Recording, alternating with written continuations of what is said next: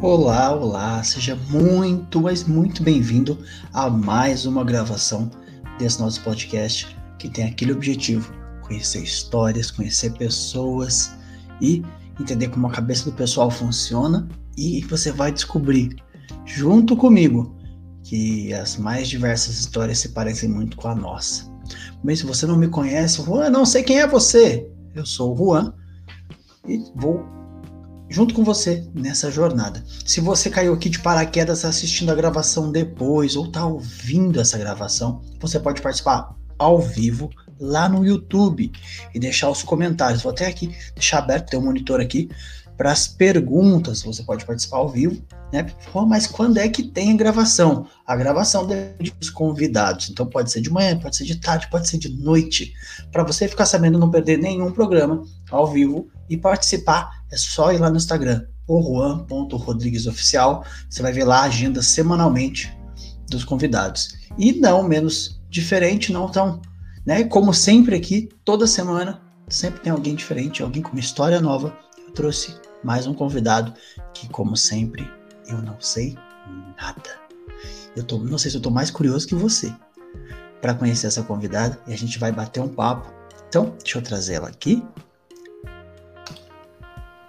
Olá. Olá, olá. Seja muito bem-vinda. Para a gente começar aqui, eu tenho três perguntas para você. Seu nome, da onde você fala e o que, que você faz da vida?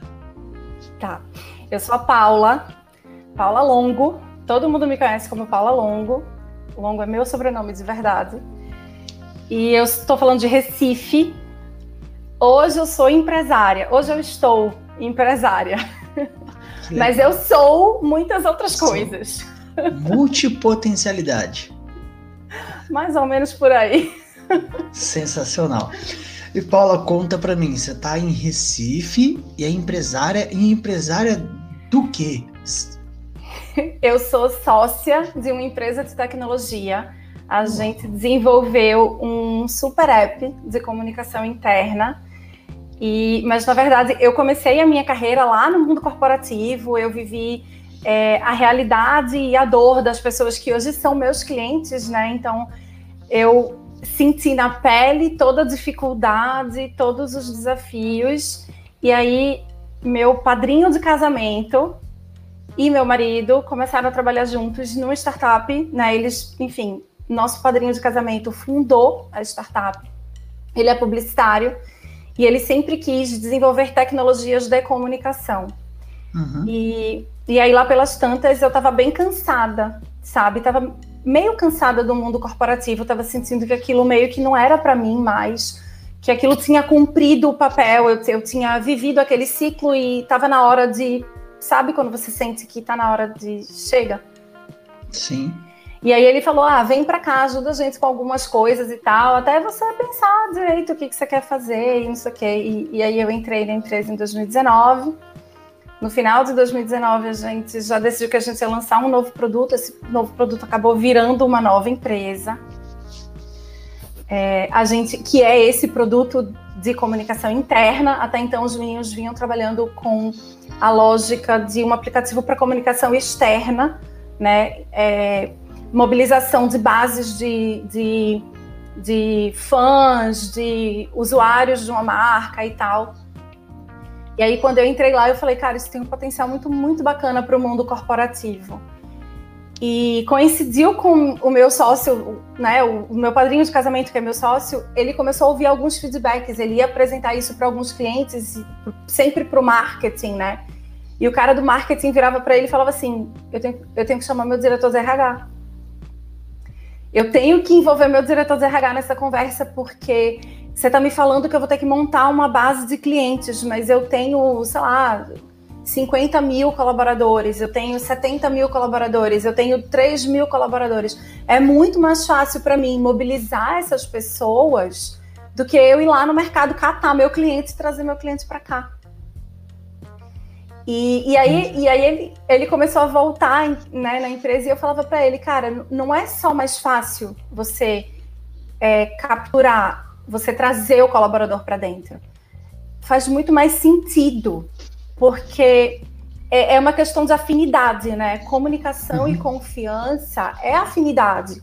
O teu colaborador, ele é a pessoa que já conhece os teus valores, ele é a pessoa que vive os teus valores, no caso da empresa, né? ele vive os valores da empresa todo dia, ele conhece aquela realidade. Então, se esse colaborador é uma pessoa apaixonada pela marca, quando a gente pensa nas grandes marcas do mundo, a gente sempre pensa em colaboradores apaixonados. Né? É impossível você pensar num Ambev sem você pensar no cara que tem orgulho de vestir aquela camisa com o nome Ambev. É impossível você pensar num Google sem você pensar na galera que, que realmente ama estar ali. O cara que trabalha 14 horas por dia, não é porque o chefe dele está lá instalando chicote, é porque ele sabe que ele tem que cuidar daquilo, é porque ele, ele, ele tem aquele senso, ele sabe que aquilo faz parte dele, sabe? Então, é, é muito indissociável isso para mim, né? Então, quando você está falando de comunicação de marca, eu não conseguia, eu nunca conseguia entender muito bem por que, que a gente separava o colaborador dessa jogada? Eu, eu, acho que pelo que eu vivi, né? Pelo que eu vim uhum. aprendendo ao longo do tempo. Foi assim que eu cheguei aqui. Sensacional. Legal. E aí vem outra pergunta. O cara fica fazendo perguntas aqui para tentar deixar o nosso entrevistado cheio de, de, de cabeça explodindo de tanto que eu pergunto. Para você que está aqui ouvindo essa gravação depois, pensa comigo assim, ó. Paula, além de foda pra caramba aí nessa empresa, quem é você fora do trabalho? Tá. Eu comecei pelo mais fácil, né? Que é definir o trabalho. É, não, é, não é, é sempre assim? Não é sempre É assim? lógico. Eu sou isso, eu sou aquilo. Eu tenho tal diploma, eu quero saber do ser é. humaninho que tá atrás então. desse, desse, uniforme. né? Ela usa. É. Ela, ela, não tem como não falar da Paula Longo, não imaginar a Paula um Longo, crachá. o crachá de Paula Longo. Exatamente. Eu sou. Cara, eu sou uma pessoa inquieta. Eu sou uma pessoa é. bastante inquieta. É. Eu, go eu gosto muito de me sentir desconfortável. Confesso que quando você me chamou, assim, quando surgiu a oportunidade de falar que eu. Primeira reação foi: caraca, que medo, o que, que vai acontecer? Depois eu falei assim: pô, que massa, que medo, né? Massa, aí. Eu sou a pessoa que fala que massa. Eu sou a pessoa que fala que massa, que medo, sabe assim? Que massa, tô morrendo de medo, que fantástico. Deus me livre, mas quem me dera. Deus me livre, quem me dera sou eu. Eu sou muito inquieta. É... Isso, isso, inclusive, no trabalho é uma coisa que já me atrapalhou muito, tá? É. Eu acho que eu sou inquieta até demais. É, quando, quando eu percebo que as coisas estão meio no marasmo, meio que, sabe, quando fica tudo mais do mesmo, começa a me dar um faniquito, começa a me dar uma coisa assim, que eu olho para aquilo e falo: é, eu não vou aprender mais nada com isso. É sério? Chegou, topei, cheguei no topo, não vou mais conseguir aprender. Eu não gosto de ser a pessoa mais inteligente na sala. Graças a Deus isso não acontece com frequência para mim. Graças a Deus eu normalmente estou ali na, na faixa dos mais burrinhos da sala, sabe? Porque eu, eu gosto disso, eu gosto de ver as pessoas é, que estão à minha volta brilhando, crescendo. Eu, isso, isso é uma coisa que me deixa muito feliz. Né? Eu, eu fico muito feliz pela realização dos outros. De verdade, assim, eu não tenho, eu não tenho. Quem, quem é meu amigo aí que, que conseguiu entrar no ao vivo ou que vai ouvir depois, é, vai acabar concordando com isso, mas eu fico muito feliz pela felicidade dos outros. Eu torço, eu vibro, eu ajudo. Eu sou aquela amiga chata que dá bronca, sabe? Eu sou meio mãe, eu sou meio, eu sou meio mãe, eu não tenho filhos, mas eu sou meio mãe de todo mundo, assim. Eu sou, eu sou mãe do, dos meus amigos, eu sou mãe do meu marido, eu sou mãe do meu sócio, eu sou mãe das minhas equipes. Eu sou muito mãe, assim. Eu dou bronca, eu puxo a orelha, mas eu também digo assim, você consegue, sabe, sabe aquela bronca quando você dá a bronca falando para a pessoa assim, cara, eu tô te dando a bronca porque eu sei que você consegue. Sai dessa. Hum. Sai, sabe? Supera, porque eu sei que você consegue, eu sei que você é muito mais do que isso. É, eu acho que eu acredito nisso tudo porque eu acredito muito no potencial das pessoas aprenderem. Eu acredito muito no potencial de todos nós sermos melhores hoje do que a gente era ontem. E é. E eu fico muito angustiada quando eu olho para as pessoas à minha volta e eu percebo que alguém que está ali muito próximo de mim, alguém de quem eu gosto muito, está empacado, sabe? Aí eu sou aquela que fico empurrando a pessoa e dizendo assim: vai, Vai, você consegue. É, é aquela amiga que motiva, né? Vai, bora, bora, vamos, vamos, vamos. Vai, você consegue, sabe assim. Faz, eu, eu, eu sempre dou um pitaco, eu posso não entender nada do assunto, eu vou te dar uma opinião assim. É, é, muito engraçado, porque às vezes eu tenho uns insights muito loucos, assim, uma coisa completamente nada a ver, e eu falo assim, por que, que você não vai por aí? E aí a pessoa diz, ah, eu vou tá bom. E aí lá na frente a pessoa descobre que fez sentido, sabe? A pessoa descobre que, que deu certo. É, não sei, assim, eu sou meio que essa pessoa. Eu, eu tento trazer um pouco dessa minha inquietude, um pouco desse meu é, não gostar de estar sempre no mesmo canto, porque isso, isso é fato, tá? Eu não gosto. Eu não sou uma pessoa que me vejo comprando uma casa, plantando uma árvore e Cuida, assim, eu, eu jamais vou plantar tâmaras. Ponto. Porque depois que me disseram que uma árvore de tâmara leva 80 anos para crescer, eu falei, eu não vou ficar 80 anos no mesmo canto para poder regar aquela árvore. Então, assim, esquece, eu não vou plantar tâmaras. Não sou essa pessoa. Não vai rolar. Não vai rolar. Não vou, vou comer tâmaras dos outros. Amigos, se vocês quiserem plantar tâmaras, plantem.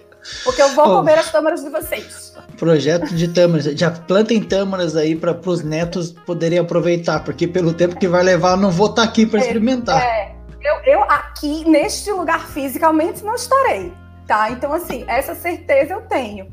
Então, eu, eu sou muito assim, sabe? Eu não, eu não sou uma pessoa de muitas raízes, eu não tenho muito apego também. Sei lá, eu tô, tô eu tô tentando fazer uma mudança, tá? Tô tentando. Interessante. Se eu vou conseguir. Estou tentando fazer uma mudança e nessa mudança eu precisei me desfazer de muitas coisas, me desvencilhar de muitas coisas. E eu percebi que isso para mim é fácil demais. É muito fácil. É. Muito fácil. E então, Paula de ser já te colocou em enrascada, né? Fala a verdade. Demais. Um monte, demais. né? Me conta uma, só pra eu dar risada junto com você. Cara, vamos lá. É, eu, eu sempre fui meio CDF, né? Então, assim, a minha vida, eu, eu estudei, eu, eu sempre fui dedicada. Eu te falei, não sou, eu não sou a pessoa mais inteligente da sala normalmente. Então, eu sempre meio que compensei me esforçando, né? Eu sempre me esforcei, estudei, me dediquei. Então, eu comecei a trabalhar relativamente cedo. É, e aí eu, com 27 anos, eu estava já quase oito anos na mesma empresa. E aí eu estava. Começou a me dar uma angústia, porque um belo dia eu acordei e pensei assim: será que eu sei fazer outra coisa da minha vida? Será que eu sei não ser uma auditora? Porque eu era auditora de uma multinacional de auditoria. Tinha começado como trainee bem novinha. Era muito feliz lá, era muito feliz lá, muito feliz. Tenho amigos a, que saíram, eram meu colega, meus colegas de trabalho, viraram meus amigos e hoje são amigos para a vida, sabe? Mas eu achava que eu só sabia fazer aquilo. E aí eu pedi demissão. Saí de Recife, saí da casa dos meus pais e fui morar sozinha em Fortaleza. Eita! Sozinha, eu não conhecia eu só tinha ido a Fortaleza a trabalho e numa viagem do terceiro ano com o pessoal da escola, que foi do terceiro ano do ensino médio. Era tudo que eu sabia de Fortaleza, eu não conhecia ninguém, eu não tinha nenhum amigo lá, não tinha nada. Passei três meses morando num flat, que não tinha nada meu no flat, era só assim, minhas roupas eram a única coisa minha que tinha no flat, não tinha uma peça de decoração minha, não tinha nada meu. E aí, nesse meio tempo, eu falei: quer saber? Eu preciso fazer amigos aqui. O que eu vou fazer? O que eu sei fazer melhor? Estudar. Me matriculei no MBA. Então, eu estava trabalhando que nem uma louca, que eu, eu não tinha nada para fazer. Então, o que, que eu fazia? Eu trabalhava, né? É lógico, né? Eu chegava na empresa 8 e meia, 9 horas da manhã, eu saía da empresa 10, 11 horas da noite. E, e aí teve algumas coisas assim, que muito da minha inquietude é que me ajudaram muito a crescer também, né? Porque lá pelas tantas teve um momento que eu percebi, vocês já devem ter notado que eu falo pouco, né? É, não, imagina, falo bem nada. E teve um momento, teve um momento lá pelas tantas que eu notei que tinha final de semana que eu chegava no prédio, né? E eu falava boa noite pro porteiro. Quando eu né, chegava no prédio no, na sexta-feira à noite, falava boa noite, seu fulano. Entrava lá, subia para o apartamento, quando eu dava domingo, 10 horas da manhã, eu olhava para um lado, para o outro e falava assim, gente, eu tô desde sexta-feira sem falar com outro ser humano. Eita! Eita! Né? E o que, que você faz numa situação dessa? Então você começa a falar com você mesmo. E aí, nesse momento, eu aprendi a fazer reunião comigo mesma. Né? Eu aprendi a discutir comigo mesma, a dar bronca em mim mesma. Comecei. Eu sou, geminiana, gente. Se vocês não acreditam em signo, eu não posso fazer nada, mas eu sei que tem duas pessoas morando dentro de mim, tá? Essa certeza eu tenho. É, é, porque todo dia tem reunião e você não tá falando sozinho, você tem certeza. Eu, eu sou geminiana, tem dois aqui dentro, né? São dois. Nasceram dois o corpo é um só, mas assim, tem duas pessoas aqui dentro. E elas se falam, e elas se brigam, e elas fazem as pazes, e elas se acalentam uma outra, sabe? Elas se consolam quando alguma coisa dá errado. Normal, super normal para mim. Mas nessa época isso aflorou muito mais, né? E aí, assim, eu entrei numa fase de, de ficar mudando de emprego o tempo inteiro, sabe? É, até, até que muito recentemente eu percebi né, que isso era é, era uma dificuldade que eu estava tendo de, de entender que eu precisava amarrar um ciclo, que eu precisava fechar um ciclo, né?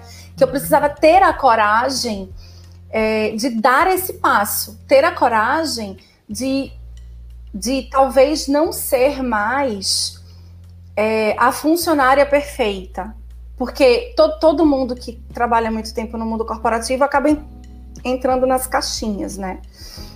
E eu sou uma pessoa que, apesar de eu não gostar muito das caixinhas e de eu sempre tentar fazer com que as outras pessoas saiam das caixinhas, eu entro nas caixinhas muito fácil. Eu me coloco nas caixinhas, né? Eu achei durante muito tempo que eu precisava me colocar nas caixinhas.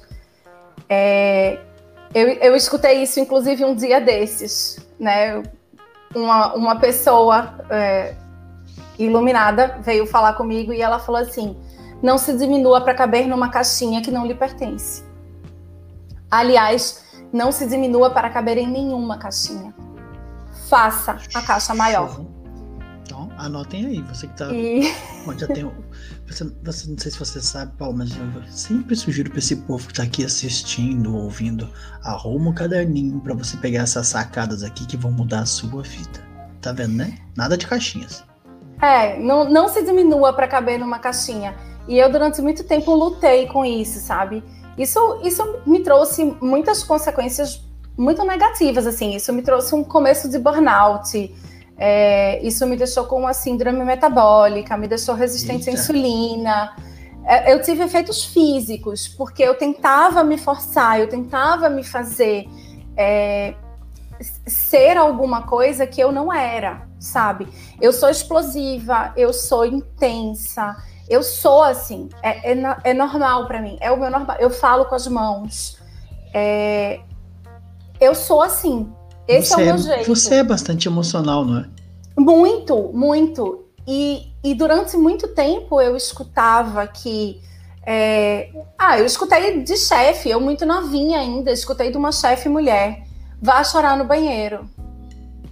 Vá chorar no banheiro, ninguém tá aqui para ver você chorar. E por mais que eu, por mais que eu entenda, né, de onde aquele conselho dela veio, por mais que hoje eu olhe para trás e diga assim, é, foi bom para mim, de certa forma, ter escutado aquilo, sabe? Me fez criar uma casca que talvez eu não tivesse se eu não tivesse escutado. Mas é, é muito difícil para uma menina de 22 anos de idade escutar um negócio desse de uma mulher muito mais velha que ela admira, que é a chefe dela. Imagina. Sabe? Então, assim, é, eu, eu tento, apesar, né, eu, eu sou muito emotiva, eu sou explosiva, mas eu sempre tento é, fazer com que as outras pessoas não precisem passar. Eu não passei por muitos perrengues na minha vida, não, tá? Minha vida foi muito fácil. Eu olho para trás assim.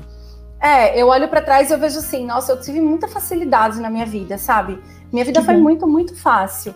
É, mas eu tento os poucos perrengues pelos quais eu passei e os muitos perrengues pelos quais eu vi outras pessoas passarem, eu sempre tento ajudar os outros para que eles não precisem passar por aquilo. Então, eu, eu, porque eu sempre tentei aprender muito pelas dificuldades dos outros. Eu, isso sempre foi uma coisa muito muito importante para mim, sabe? Se você tem um caminho que foi muito difícil, eu preciso olhar para o seu caminho que foi muito difícil, enxergar tudo aquilo que você teve que superar e tentar tirar uma lição a partir disso, sabe? Tentar dizer assim, tá, se isso acontecer comigo, como é que eu devo fazer? O que, que eu devo fazer? Como eu devo agir? E aí eu vou olhar, vou pensar na tua história e vou dizer assim, nossa, mas o Juan conseguiu fazer isso, ele conseguiu fazer aquilo. Poxa, será que eu não consigo fazer também? Deixa eu tentar, né? Então, eu sempre tentei fazer isso na minha vida. E sempre tentei mostrar para as outras pessoas, ó, isso aqui foi uma coisa que não foi muito fácil para mim, e eu consegui superar dessa forma. Porque pode ser que funcione para você, pode, pode, ser que não funcione, mas assim, Sim. tenta, pode tentar. Se você quiser tentar, eu consigo te ajudar, porque eu passei por isso. Né? Então, vem para mim, me chama e eu vou te ajudar. Se o, o caminho não fizer sentido para você, eu vou tentar te dar um pitaco, sei lá, eu vou tentar buscar uma outra pessoa que tenha tido essa dificuldade e ver como é que essa pessoa superou e trazer isso para você. Sabe, eu gosto muito de fazer essas pontes, eu gosto muito de juntar juntar duas pessoas que têm um problema parecido e dizer para elas assim, cara, se falem. Se falem porque vocês podem encontrar uma solução para isso. É, eu gosto de fazer isso. Então, eu, talvez isso tenha tornado a minha vida tão fácil. Não sei, assim, pensando agora, sabe? É, tem muito privilégio, lógico, eu sei que tem, né? Pela família que eu tenho, pela educação que eu tive, pelas oportunidades que, que apareceram para mim. Mas eu acho que tem um pouco disso também, sabe? De eu sempre ter tentado me mexer para para fazer essas conexões entre as pessoas. E aí quando aparecia um problema para mim, era era quase como se assim, eu já conhecesse alguém que poderia me ajudar a resolver. Então aquele problema ele não virava gigante, porque alguém antes chegava, eu, eu chegava em alguém antes que já me ajudava a resolver, sabe? Olha que interessante, né? Bom, para você que tá aí com o seu caderninho de sacadas, que pelo, vi pelo jeito aqui que a Paula só vai soltar preciosidades hoje. Se tem, uma, tem um monte de. conhece um monte de gente e não aprendeu com isso, você tá lascado. Né? Porque talvez os outros fazer cagada, aprenda com isso, né? E se conecte. Olha aqui o valor das conexões. Olha o quanto é bom fazer amigo. Né? Eu percebo aqui conversando com você o quanto você é comunicativo, você troca ideia e o quanto, o quanto você fala, você fala do jeito emocional. Isso é tão legal se conectar com pessoas como você, porque a gente sente o que você sente, você vai falando de um jeito que vai conectando a gente. Eu acho isso tão. É, é tão de cada um, né? Não sei se você que sabe, você conheça, se você tá ouvindo aqui, mas cada ser humano é único e existem esses traços de personalidade. E é muito legal, dá para perceber nessa, nesse rolê todo que você tá me contando eu fico imaginando alguém que é tão comunicativa ter que ficar um tempão vivendo só pro trabalho e falando sozinha e ter que hum, muitas vezes engolir certas coisas lá naquela época. E aí? Hoje, hoje, hoje você tem outro rolê, mas você começou uma jornada lá, vivia pro trabalho, workaholic ali. Como é que foi? É, assim, no começo, quando eu era mais nova, é, era muito mais fácil viver para o trabalho, né? Até porque, assim, quando eu era mais nova, eu vivia para o trabalho, mas eu saía. Maria Sofia, se você estiver ouvindo isso, você vai lembrar. A gente trabalhava no sábado até 8, 9 horas da noite e a gente saía do trabalho, ia para casa, tomava banho, trocava de roupa, botava uma roupinha bonitinha, ia no E, que, é um, que era um restaurante chiquérrimo aqui de Recife, jantava no E e depois ia-se embora para o downtown, na baladinha, ou para o UK, na baladinha. E ficava na baladinha até três horas da manhã, chegava em casa três e meia, quatro horas da manhã do domingo e acordava. É, sócios da PwC, desculpem, mas várias vezes a gente fez isso, tá? A gente dormia três horas, quatro horas e chegava no domingo nove horas da manhã para trabalhar. A gente fazia é. isso. Eu conheço um poucas pessoas, que, algumas pessoas que fazem isso e o velho aqui com 30 e poucos anos não aguenta. Nunca hoje, foi minha praia. Hoje, nem, nem novo, nem novo. Ó, hoje, pra você ter ideia, eu tava aqui falando, gente, eu vou fazer uma gravação 8 horas da noite. Nossa, tá tarde. Como? Eu vou terminar a gravação. ah, entregou a idade eu aqui. Vou terminar a gravação. Ah, eu falo abertamente, tenho 37. Cor, cor, é, quer dizer, cabeça de, sei lá, 20 e poucos, corpinho de 37, meio estragada pelo tempo, mas enfim, 37. E alma de 195, porque assim, não já... tenho dúvida. Não tenho dúvida. O espírito que esta aqui habita já tem pé, praticamente uma tartaruga albina gigante de 245 anos.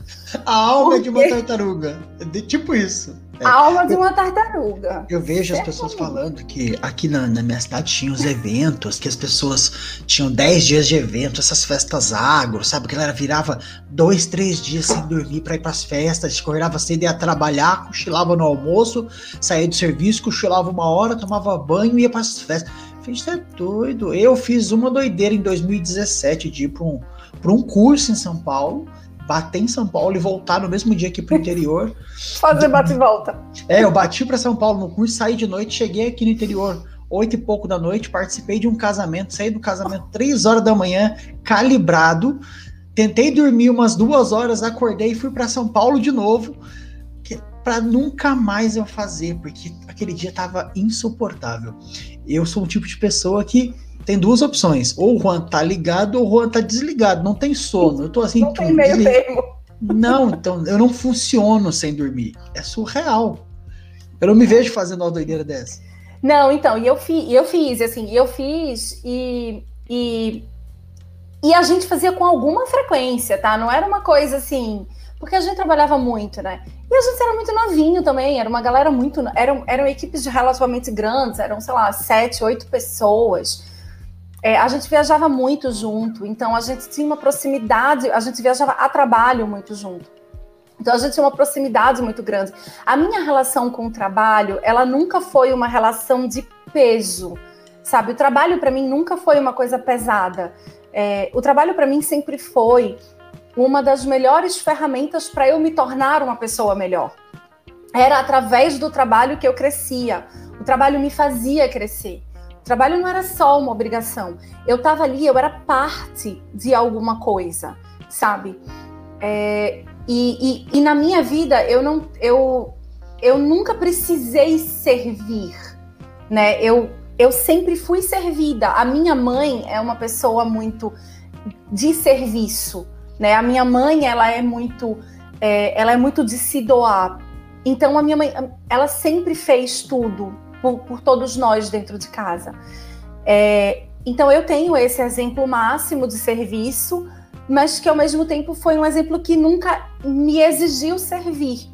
Então, quando eu comecei a trabalhar, eu comecei a perceber o poder do serviço, né? De servir a outra pessoa, de ser útil a alguém. É, e hoje eu consigo, hoje com a maturidade, né, eu olho para trás, o, pouquinho a mais de maturidade que eu tenho, eu olho para trás e eu vejo que assim é, foi necessário para mim para passar por essa fase bem workaholic, para que eu consiga, eu ainda gosto muito de trabalhar, eu ainda, eu ainda sou a, a Paula profissional, ainda é uma parte muito importante de mim né? Eu ainda não me desvencilhei disso. Talvez jamais eu consiga me separar, porque justamente por isso, né? Porque eu vejo essa importância no trabalho. É, e eu me divirto pra caramba também, tá? Eu tenho. Eu sempre tive muita sorte, eu sempre tive as melhores equipes possíveis. É, eu sempre trabalhei com pessoas fantásticas. Então, assim, eu, eu não tenho como é, olhar o trabalho de uma outra forma do que a forma como eu encaro, né? Trabalho para mim é uma grande diversão. Uma grande diversão, é uma jornada mesmo de aprendizado, de crescimento e de diversão. Mas hoje eu já não me limito a isso. Hoje eu já consigo não me limitar a isso. Hoje eu já consigo é, estudar coisas completamente fora da minha área de atuação completamente fora da minha área de atuação. É, e isso me coloca em contato com pessoas que são ainda mais diferentes de mim, porque se dentro de uma equipe e hoje lá na empresa a gente tem um biólogo como é, coordenador de suporte, então, a gente A gente tem um turismólogo cuidando do nosso é, customer success, né? Sucesso do cliente. A gente tem uma advogada no atendimento. Então, assim, é, a gente tem um, público dentro da empresa realmente muito diverso. Mas quando eu saio do meu, do meu mundinho, né? Eu começo a conviver com pessoas ainda mais diferentes. E, e isso me mostra que eu não preciso me limitar, sabe? Eu não preciso, não precisa ser só o trabalho. Mas foi uma baita de uma jornada até eu chegar aqui. Assim, eu, é, eu não me imagino sequer tendo coragem de abrir a câmera para ter essa conversa com você cinco anos atrás. Não, não consigo matar. A Paula de cinco anos atrás não tem. Ela já tinha a necessidade de fazer isso, né? Porque eu, eu sempre tive essa necessidade de conhecer pessoas diferentes, de conhecer realidades diferentes. É, sempre tive essa necessidade. Isso sempre fez parte de mim. Mas eu não tinha coragem. Cinco anos atrás eu jamais teria coragem de estar aqui tendo essa conversa com você. Porque, bom, cinco anos atrás eu não teria nem chegado até você. Mas mas enfim, mesmo que eu tivesse chegado, eu não teria coragem. Eu não teria tido a coragem de dizer assim, Juan, conta comigo, eu quero, Bora, quero fazer vamos parte. lá, vamos fazer. Vamos nessa. Exato. Eu não ia ter tido coragem de fazer isso. Caramba, olha que louco, né? E se a gente pudesse pegar uma, uma máquina do tempo e voltar no tempo e encontrar essa Paula? E aí, tu dava algum conselho para ela? Cara, não, eu ia dizer para ela, segue no caminho que você tá. Segue aí Você que vai você chegar vai lá. chegar. Você vai chegar lá. Você vai chegar lá. É, a- apesar de eu ter tido resistência à insulina, apesar de eu ter tido um comecinho de burnout, é, apesar de eu ter ficado com uma síndrome metabólica, que até hoje ainda tem alguns efeitos práticos na minha vida, mas enfim, é, que três, quatro anos depois eu ainda estou começando a superar isso tudo. Apesar de tudo isso, é, eu continuo acreditando que o meu caminho eu, eu precisava, sabe? Sabe aquela coisa de é, não, não dá pra gente pegar um atalho? Não dá. Não dá pra você voltar no tempo. Ah, ah, é, fato aleatório sobre mim, tá? Eu sou super nerd. Então, assim, vocês, vocês vão ver algumas referências a, a filmes de super-herói, coisas Fique do à tipo. vontade. Adoro. Se a, gente, se a gente ficar muito tempo nessa conversa, vocês vão me ouvir falar várias coisas da Marvel, algumas coisas da DC. Então, Tem assim, tem, não. tem algumas referências próprias de alguns amigos, né? Então, assim, é, Marvel é melhor que a DC, tá, gente? Desculpa. Se você não concorda, você Olha está errado. Se você, Se você não se não concorda, concorda, você você tá tá errado. É, Se você não concorda, você literalmente. está errado. Então, assim, sinto muito. Juan, eu sei que esse espaço é seu, mas se você acha que a DC é melhor, sinto muito, você tá errado. em, em termos de universo cinematográfico, não se compara. Em termos de Sem quadrinho, comparação. em termos de quadrinho, os, os que o Alex Ross fez pra DC são muito bons, mas assim. é, vai nessa. Mas assim, eu não acredito muito nisso de voltar no tempo. Sabe síndrome do Capitão América? Você volta Isso, no tempo e é. vive aquela vida toda é, é. perfeita que você não viveu. Cara, eu não acredito nisso. Eu acho que é, se eu tivesse uma máquina do tempo que eu pudesse voltar no tempo, é, eu ia olhar para aquela Paula de 4, 5 anos atrás, eu ia rir e ia dizer assim: coitada, Nossa, que roupa que você tá usando? Como é que eu tive coragem? coitada, tá aí sofrendo por causa disso, bichinha, nem sabe. Vai ficar pior. Pronto, tá aí. Se tem uma coisa que eu. A única coisa que eu ia dizer pra Paula de três anos atrás era: faça um estoque de álcool em gel. Faça, minha filha, porque você ainda vai vender isso lá na frente, você vai ganhar algum dinheiro. Faça estoque de álcool em gel. Boa, boa. Porque em março é. do ano passado eu teria ficado milionária. Aí tudo Concordo. bem, isso seria uma coisa boa. Pronto, Compra eu dizia, faça estoque de álcool em gel. Compre umas ações da fábrica de álcool em gel aí, invista É. no álcool em gel. Ó, tem uma empresa chamada Sinovac. Compra ação dela. Fica a dica. Fica a dica. É, Fica a dica. Que, que empresa é essa? Vai Compre. mim, amiga. Compra, compra ação da Johnson também, tá? Vai, vai, você vai usar. Sabe? É tão legal conversar assim. Mas aproveitando que você entrou nesse tema nerd, vamos, vamos conhecer esse lado nerd da Paula. Qual nerd? Ah, peraí, não. Abre-se abre um parênteses pra você que não sabe. Quando, gente, quando eu vou convidar alguém, eu tenho que procurar saber pelo menos alguma coisa. O nome já era um caminho. Achei ali o Facebook da Paula, uma foto de um bolo de casamento com dois bonequinhos do Star Wars. Eu falei assim: gostei da Paula, já gostei. Foi o meu bolo de casamento. O quão será que a pessoa é? Um bolo de casamento com bonequinhos do Star Wars. A, a General Leia e o Han Solo. E não é, a princesa, não é a princesa Leia, tá, gente? É a General Leia. A General Leia mesmo. A Leia mais velha e o Han Solo mais velho também, tá? Então, assim, é, são esses. Porque a versão general da Leia é muito mais legal do que a versão princesa. Bem mais legal, bem mais legal. Show. A princesa já era bacana, tá? Mas a general é muito melhor.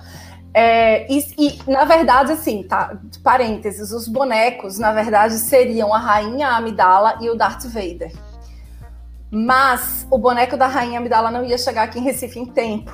A gente tentou ah. comprar e a bonequinha da Rainha Amidala não ia chegar aqui em Recife em tempo.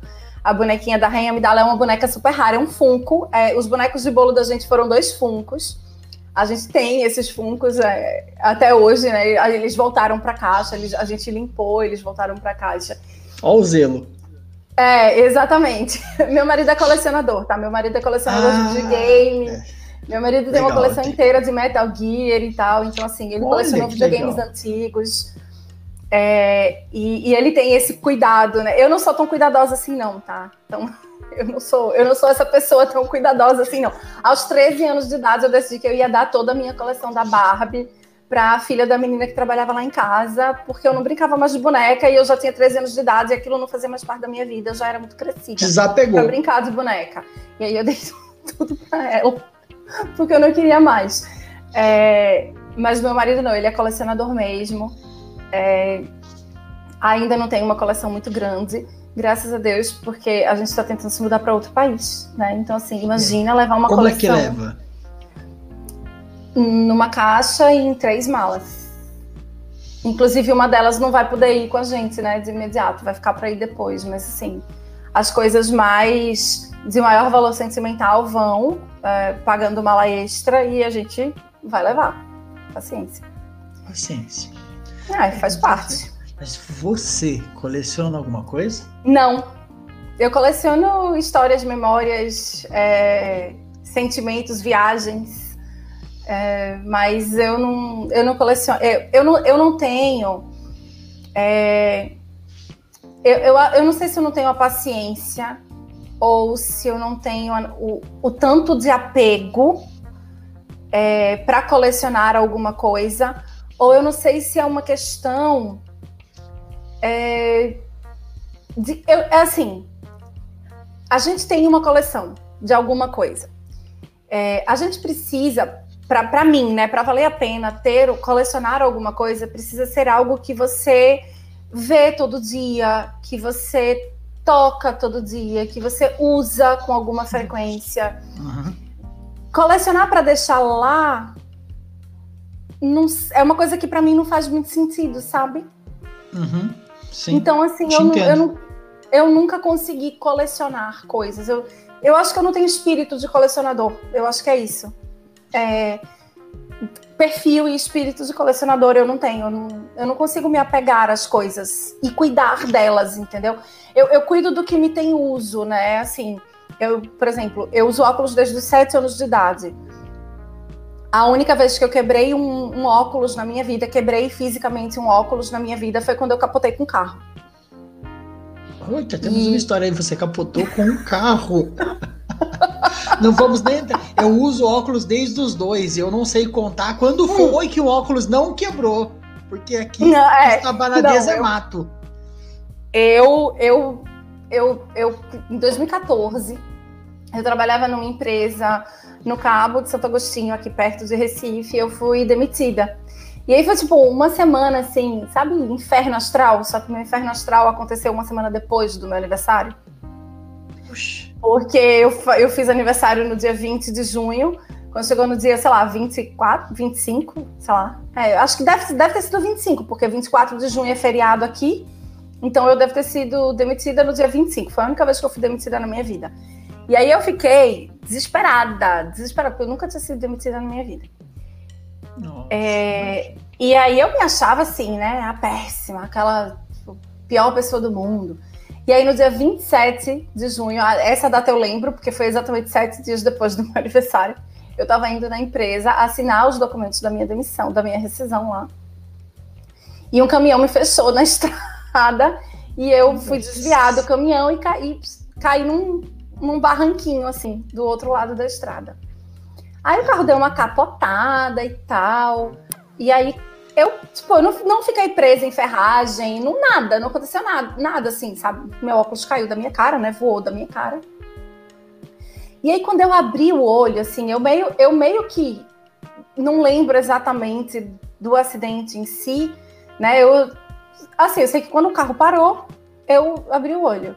Aí eu olhei na minha frente, assim, o teto do meu carro era um teto meio cor de areia, sabe? Aí eu olhei, eu vi aquela coisa meio cor de areia, assim. Aí vi o azul do céu e vi embaixo verde da grama e terra. Aí eu. Oi? Eu não acredito que eu morri e continuo míope. aí eu parei, aí eu olhei para um lado, olhei para o outro. Ah, eu não morri. Ah, eu não morri. Ah, tá. Meu Deus, cadê meus óculos? E agora? Aí achei os óculos no chão do carro, peguei os óculos, uma patinha do óculos desaparecida, botei o óculos com uma pata só na cara, né? Comecei a tentar abrir a porta do carro, não conseguia abrir. Chegou uma galera lá para me ajudar, a galera terminou que conseguiu abrir. Chegou uma enfermeira de uma, de uma empresa lá, porque tem muita fábrica, né? Então tava, tava na hora que a galera tava saindo dos trabalhos e tal, estavam no trânsito. Ela falou: Ah, eu sou enfermeira do trabalho, você tem que ficar aí parada, não pode sair do carro. Eu olhei para a cara dela e falei: Moça, a senhora já viu algum filme de Jack Bauer? Aí ela parou, o quê? Aí eu: É, quando o carro capota, ele explode. Eu já sobrevivi a um capotamento. Eu vou ficar aqui dando sopa pro carro explodir? Não vou, né? Eu vou estar bem longe desse carro.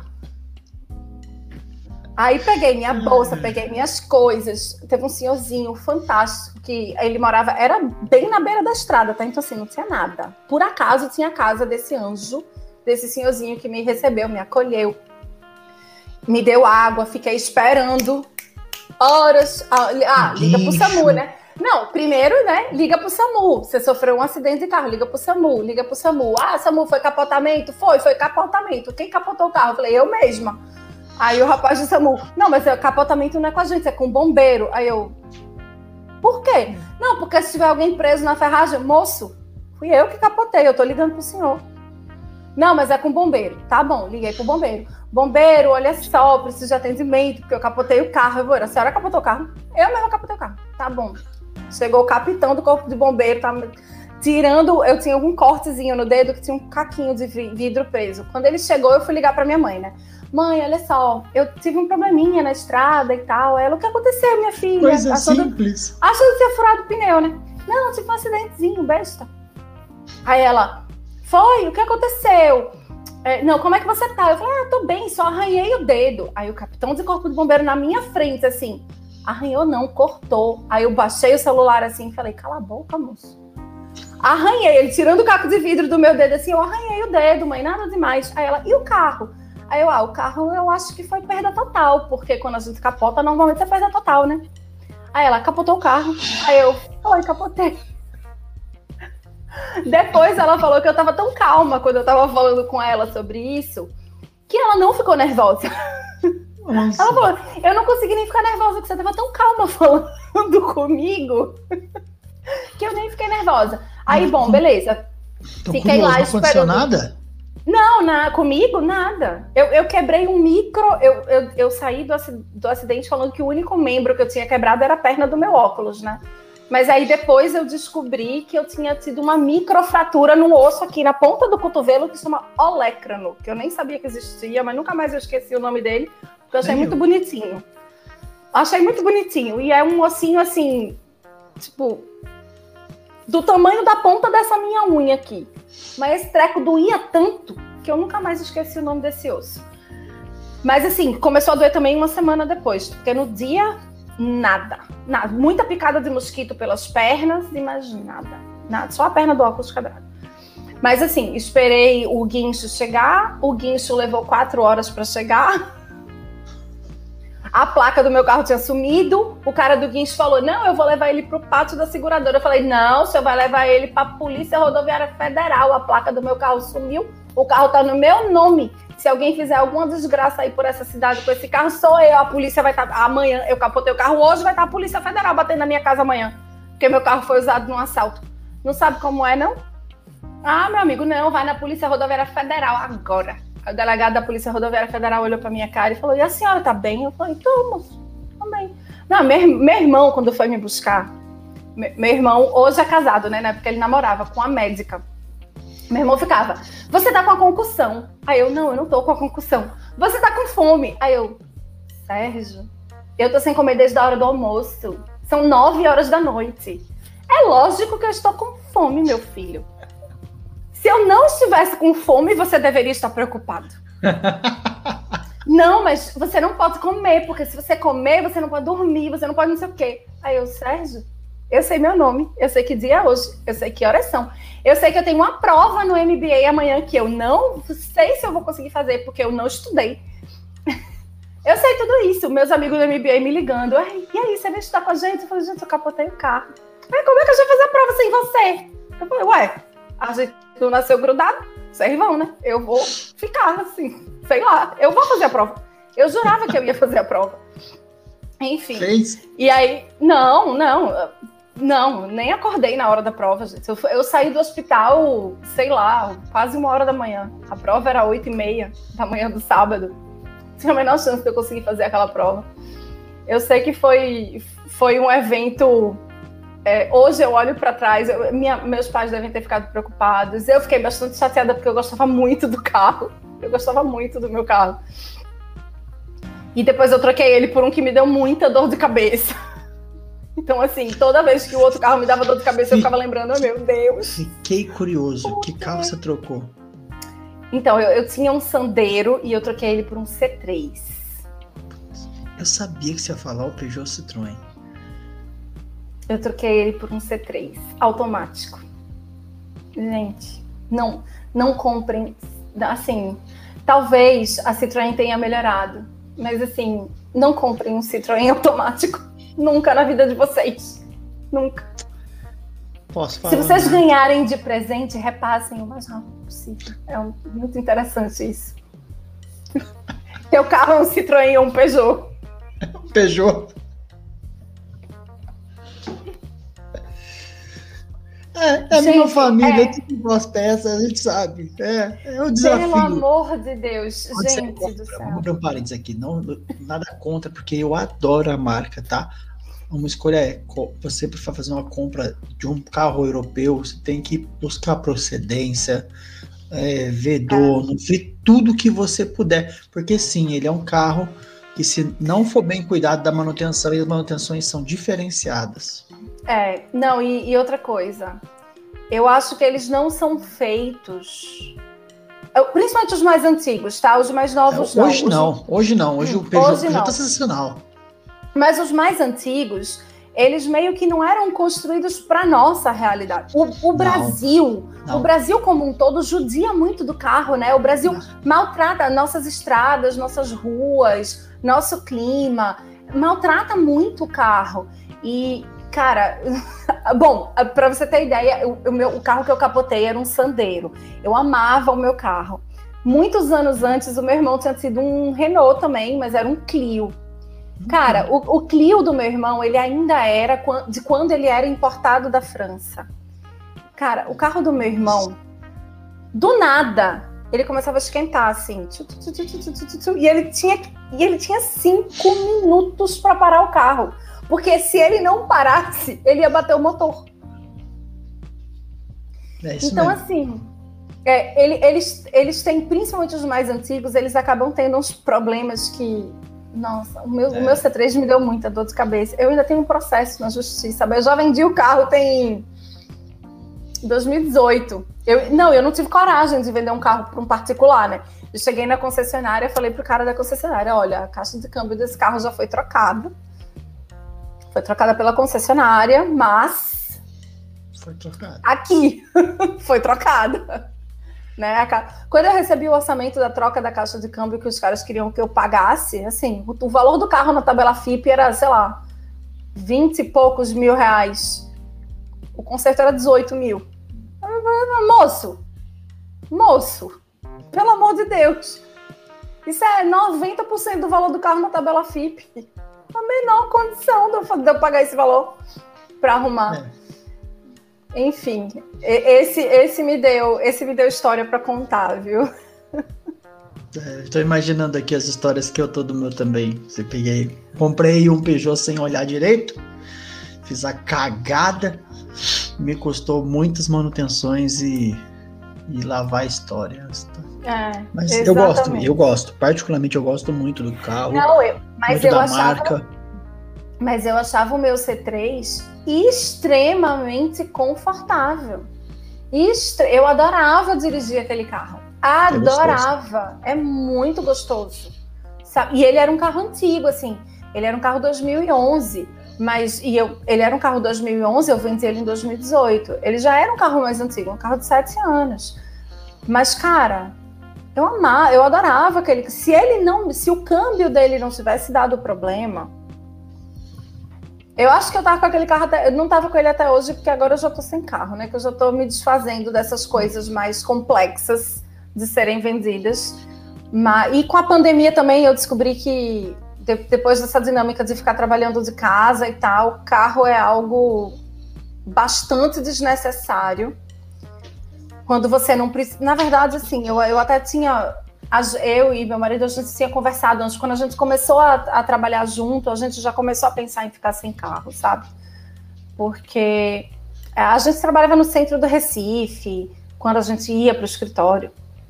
E lá é muito ruim de estacionar. Então, assim, é, o carro começou a meio que ser um peso, sabe? Aquela, aquele momento em que você olha para trás e fala assim: para que, que eu ainda tô carregando esse negócio, hein? Faz será sentido. que faz sentido eu começo a continuar carregando esse treco ou será que eu me liberto disso e vou ficar andando de Uber? Porque no Uber você está trabalhando, o trânsito de Recife é muito ruim, o trânsito aqui em Recife é bem ruinzinho. Então, você gasta, sei lá, 40 minutos fácil para ir para o trabalho de manhã e mais outros, sei lá, meia hora, uma hora. E assim, a gente, sei lá, morava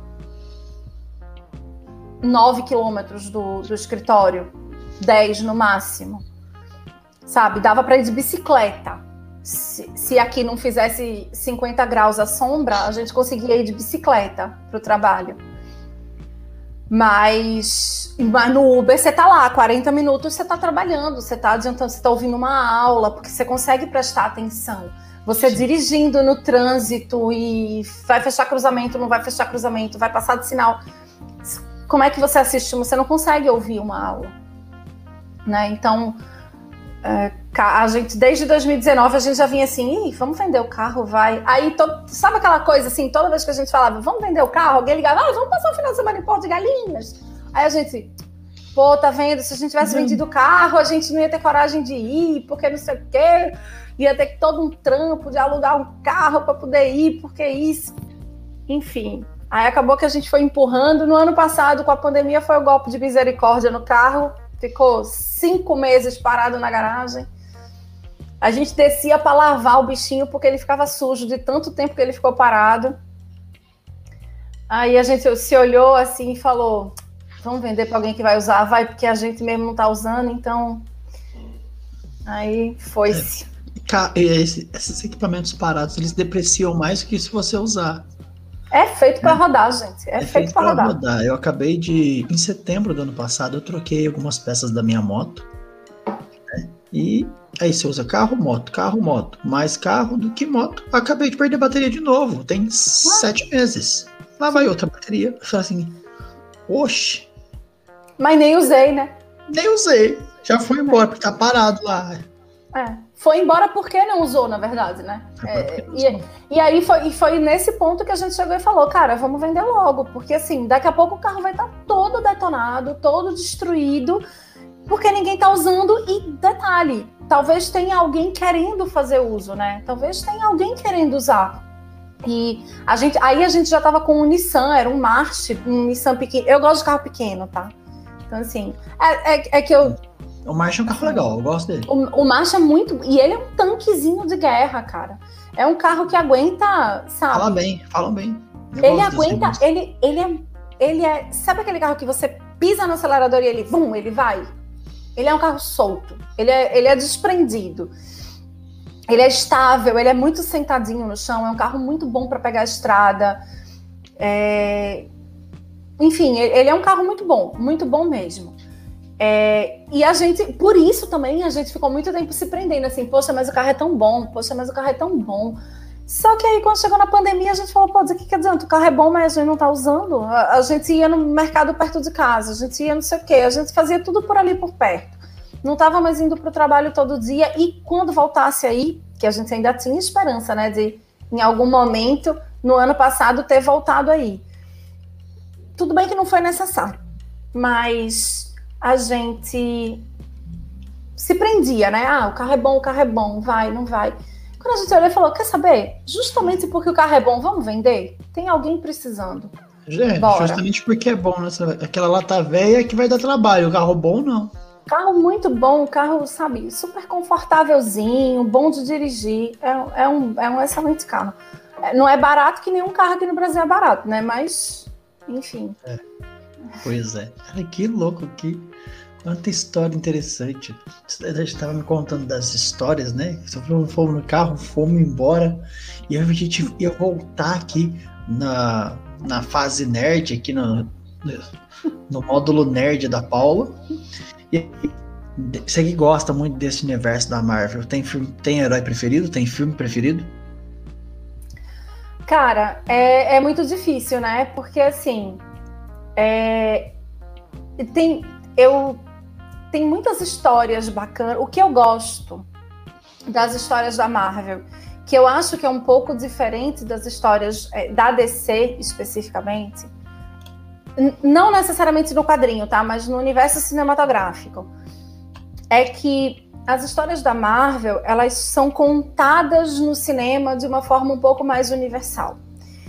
É, é a, é a, a, história clássica da jornada do herói, e aí qualquer pessoa que já estudou é, copywriting ou é, oratória, enfim, vai conhecer né, o que é a jornada do herói.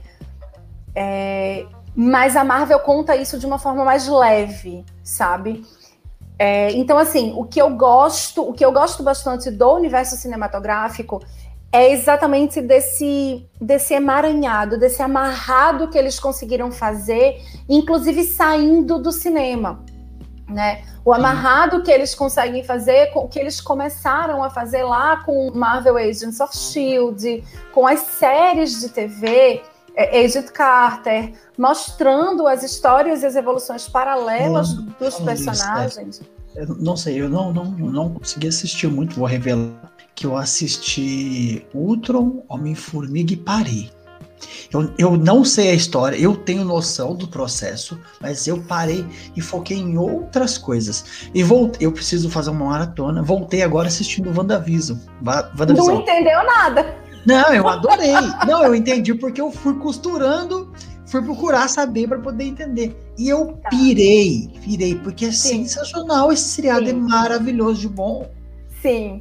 E, e, é, é a cara da Marvel fazer esse tipo de seriado, né? Então, e assim, é, o, que eu, o que eu tô gostando da nova leva dos seriados é que agora é, é que assim, esses os seriados já são pós-pandêmicos, né?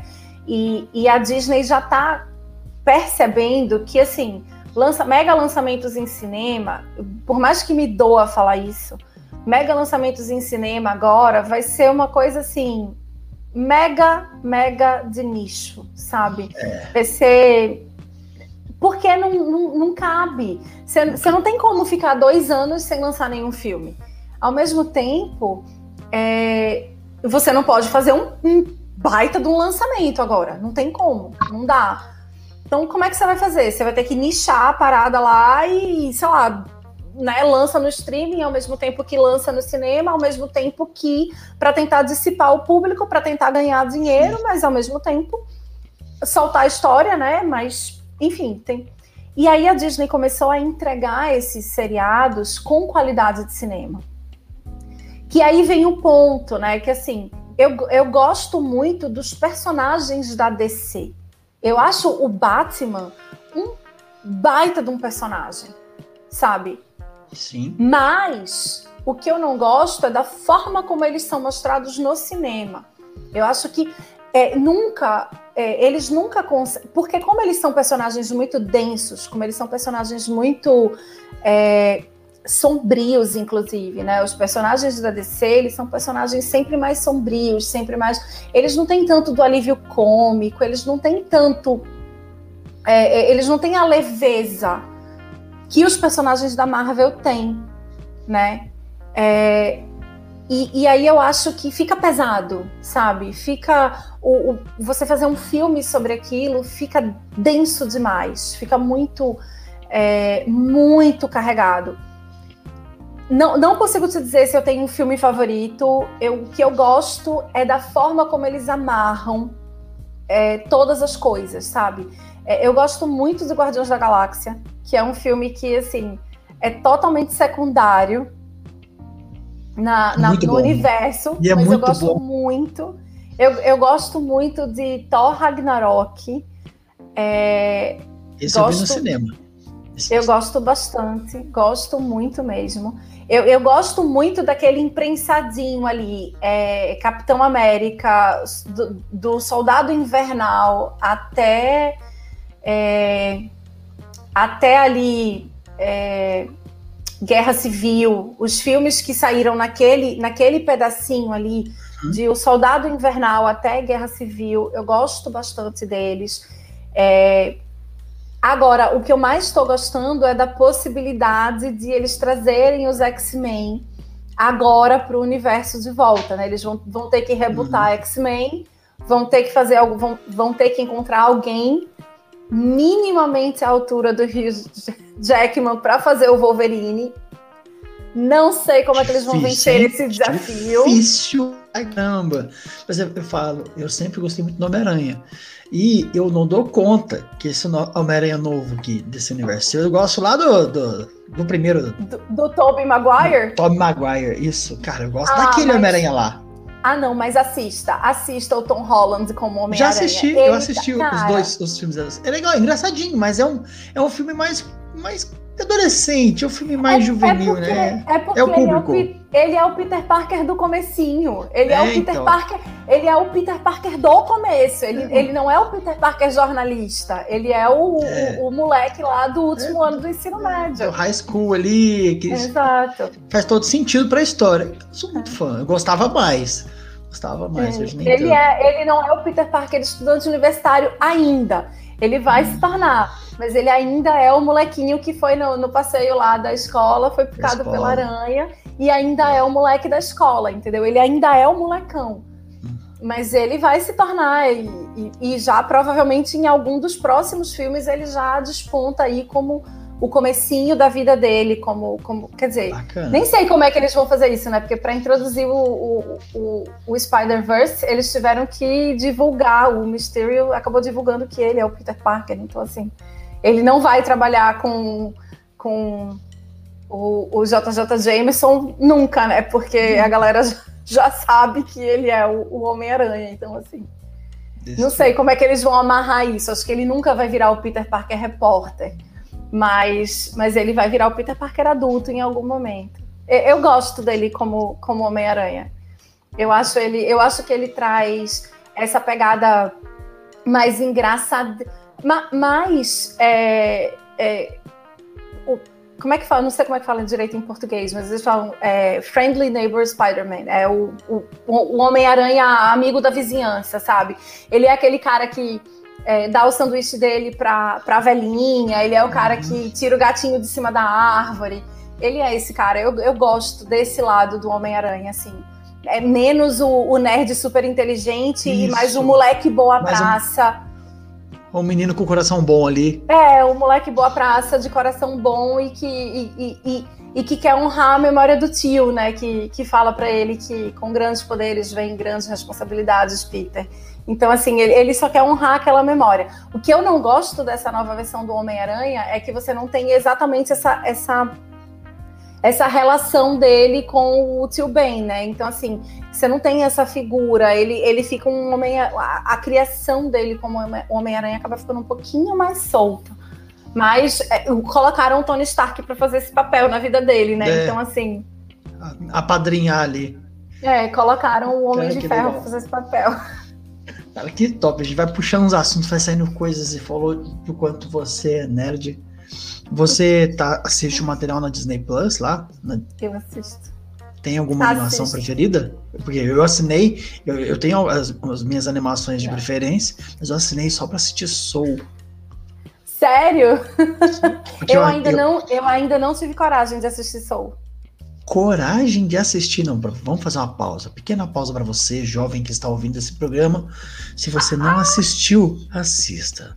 Você não sabe, faz ideia do quanto ele é incrível. Eu assisti três vezes. Eu acho que eu vou chorar muito. reflexões profundas. Eu sou manteiga derretida, já assumida. Pois é, eu, eu então, eu, eu já tô numa fase muito reflexiva, sabe, da minha vida. Eu acho que se eu for parar para assistir esse filme, vai ter caderno que chegue, tanto que eu vou Isso, então tá na hora. Vambora, bora. Não, não, não deixa eu passar desse final de semana. Essa é a hora. O filme vale muito, muito a pena. Muito a pena. É, já me falaram, já me falaram muito bem de Soul. Muito. É, de, devo confessar que de animações da Disney, para mim, Paula, nenhuma bate. Nenhuma. Tem duas que estão meu top, top 2. E estão empatadas no meu top 1, para ser sincera. Hum. É, a, a Pequena Sereia. Hum. A Pequena Sereia foi o primeiro grande filme de terror que eu vi, porque aquela Úrsula, pelo amor de Deus, aquela mulher é muito. Não, a animação que é você olha hoje, você fala, mano, como é que eram esses como personagens é eu... construídos naquela época? Como é que eu vi isso com, sei lá, oito anos de idade? E, e não me traumatizei para todo sempre, amém. Né? Então, assim, não, não me traumatizei. É, a Pequena Sereia é fantástica. E a Bela e a Fera, que só de eu falar para você, eu já estou pensando na musiquinha, mas não, eu não vou cantar a musiquinha aqui, porque vocês não merecem me ouvir cantar. Não quero arruinar o seu podcast, Juan. Relaxa, mas assim, problema. eu já fico pensando na musiquinha, sabe? Não, não na música do baile, mas na música do Bom Dia, que ela começa, a, a, a Bela começa a animação cantando. Cara, são os meus dois filmes preferidos da Disney, são as minhas. É, não, não não posso dizer que são as minhas duas princesas favoritas da Disney, porque do ponto de vista de princesa da Disney, eu gosto muito de Valente. Eu acho Valente. É, eu acho que Valente é uma princesa mais moderna, sabe? Mas. Mas, assim, essas duas animações têm um lugar especial no meu coração, pelo que elas representam sei lá, da minha infância, talvez. Não sei. Eu tinha quadrinho da Bela e a Fera, eu tinha boneco da Bela e a Fera, eu tinha. Eu amava aquele desenho, amava aquele desenho. Detestei o live action. Ver no cinema, eu e uma amiga minha, enlouquecidas, assim, ai, vamos ver a Bela e a Fera, não sei o que, live action. Bela porcaria, não tive coragem de assistir o live action do Rei Leão. Não quero assistir mais Nossa, nenhum live action. Eu não tive coragem de ver o live action do Rei Leão. Eu falei, que. Que leão esquisito, que cenário estragado. Eu vi o Aladdin. Ah, não, mas Aladdin, eu vi Aladdin também, adorei. Achei muito então, bacana. Eles conseguiram adaptar Will Smith pintado de Will azul. Smith, Will Smith como gênio ficou muito bom. Will Smith como gênio ficou muito gostei, bom é, é o fato dele, ao mesmo tempo que ele tinha ali todo o outro gênio, né? Que todo. Esqueci o nome do ator agora, que, que, que deu a característica. É o Robin Williams, não é? Se não me engano. Era. Era. Isso. Eu acho que era Robin Williams. Robin Williams. A voz dele e os traços da face.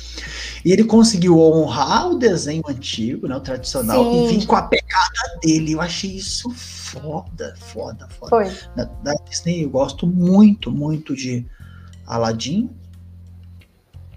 E não sei. Eu gosto muito do, da animação do Rei Leão. Demais, a animação demais, do Rei demais, Leão. Demais. É. Adoro a musiquinha do Scar, que foi cortada do live action. Eu adoro, porque ela é muito, muito, muito do mal. Sim, é muito do mal. Eu, é, eu gosto do, do, do, da animação do Rei Leão. Eu, eu acho que eu, eu abusei um pouquinho da animação do Rei Leão, porque eu, eu, eu tenho uma prima que é mais nova do que eu, e é na época que saiu o Rei Leão, na época que saiu a fita cassete do Rei Leão. Essa minha prima estava naquela fase dos três anos de idade, sabe? Que a criança fica vendo a mesma coisa todo o tempo. E essa menina. Parênteses. Para você que não tá aqui, é muito novo, não sabe, fita cassete é um negócio que a gente alugava na locadora. Essa fita em especial era verde. Verde! Verde, e vamos enfatizar aqui, era verde. A gente colocava numa maquininha. Igual você coloca, sei lá, se você tá ouvindo aí esse anos luz, o CD, sei lá, o pendrive, era colocando essa fita do VHS.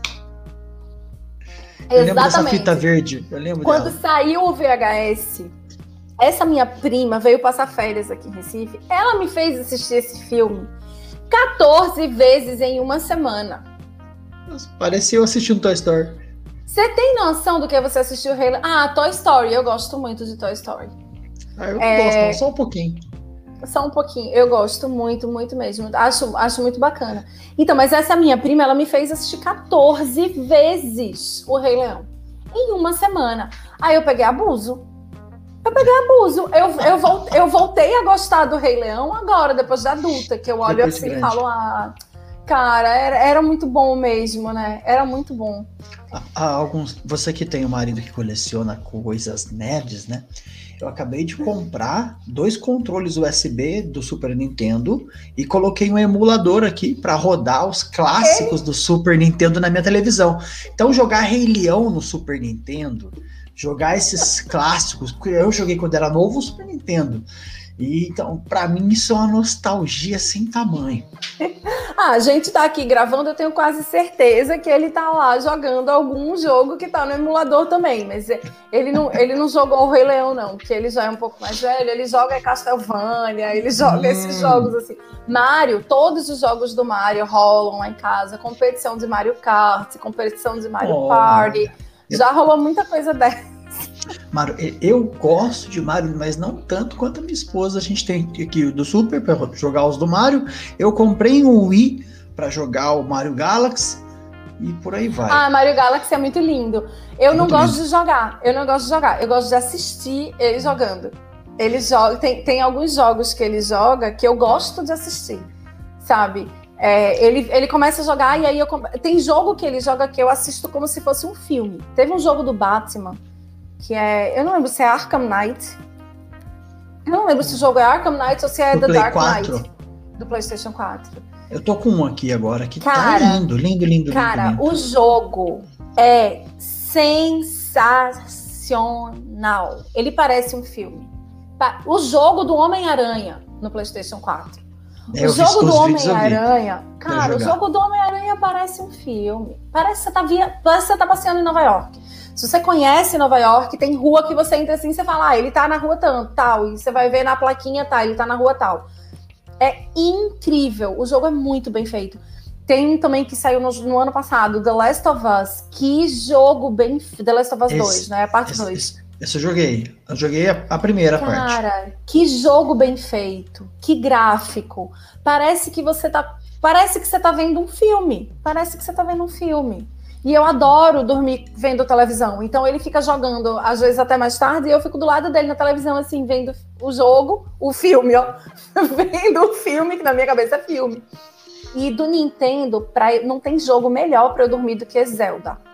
Nossa Adoro. senhora, Eu, ponho aqui trilha no YouTube a sonora. trilha sonora isso e fico Ah. escutando enquanto trabalho. Nossa senhora, a trilha sonora de Zelda é muito linda, é muito linda. Então, assim, tem, tem muita coisa bacana, viu? Tem muita coisa bacana de videogame, de jogo, assim, que, que dá pra. Que dá pra, que dá pra você introduzir, inclusive, pra criança, né? Porque eu acho que. Eu acho que a gente, a gente como adulto, precisa é, entender que a, que a gente não precisa ser sisudo pra ser sério, né? Sim. A gente pode ser sério e ser divertido, e ser engraçado, e ser leve.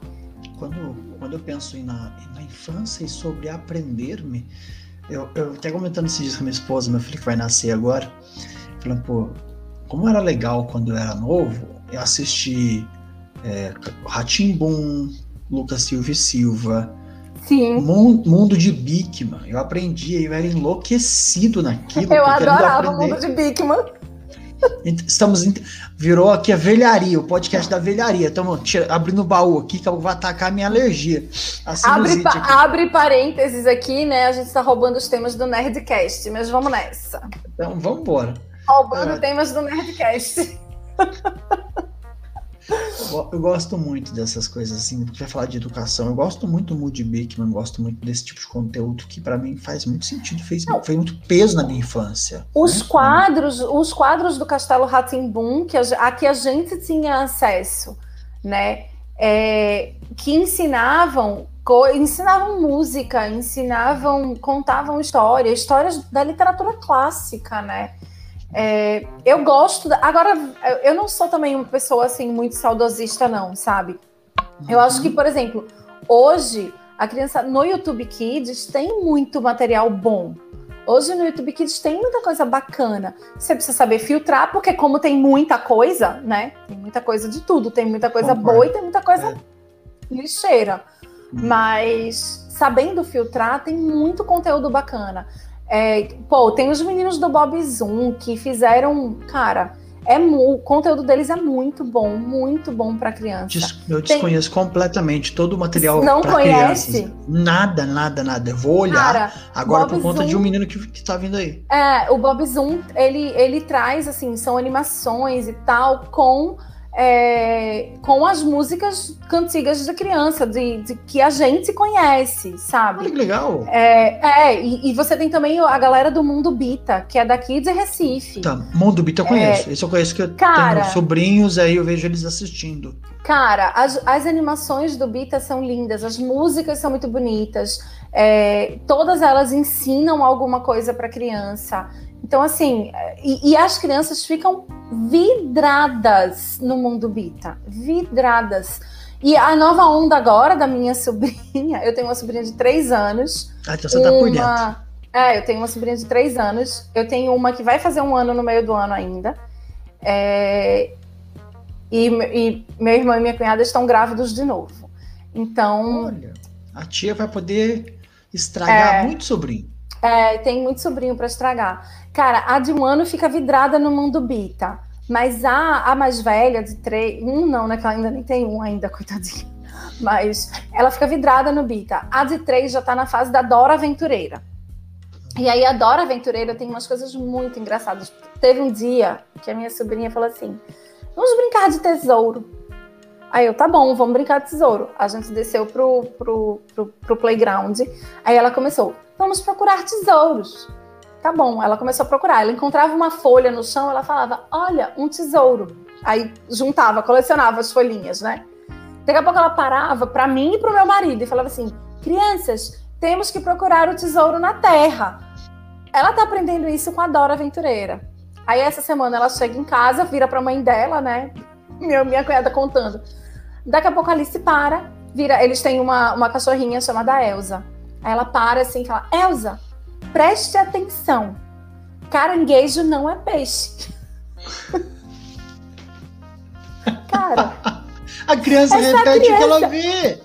Essa criança tá aprendendo tudo que tá vendo. Alguém, ou foi a Dora Aventureira, ou foi o Mickey que falou para ela que. Porque ela agora só assiste Dora e Mickey. Só. Mais nada, não assiste mais nada. Dora, é, a Minnie, ela gosta da, da loja de laços da Minnie sabe a música, começa a tocar a música da loja de laços da Mindy, ela começa a cantar, começa a dançar. Então, assim, tem bastante coisa boa, sabe? Tem, tem, tem muito conteúdo bom para criança, confiável e tal. Mas pra gente, cara, pra gente não tem nada que se compare a tchau preguiça, tchau sujeira, adeus cheirinho de suor, sabe? Do, do ratinho ensinando da eu criança. Tipo de pessoa que abre o YouTube e coloca comerciais antigos para ver os comerciais. Bamerindos, compre batom. eu fico vendo esses, essas velharias, assim, que dá até atacar sinusite. Com, compra mãe, compra cremútil. Olha, eu sou o tipo de adulto que vai lá no, no baú do YouTube procurar esses comerciais antigos, comerciais. Tinha, é, quando a minha irmã era pequenininha, tinha um comercial da Johnson's de caixinhos, assim, que aquele comercial ficava passando, e o cara que escreveu muitas músicas da Johnson é o cara que fez as musiquinhas do Ratinho do Castelo. Então, você percebe ah, eu, eu, sou apaixonado por áudio, eu sou, eu sou apaixonado por dublagem. Eu adoro ver as dublagens, conhecer o dublador, entender a história do dublador, porque eu amo a dublagem brasileira.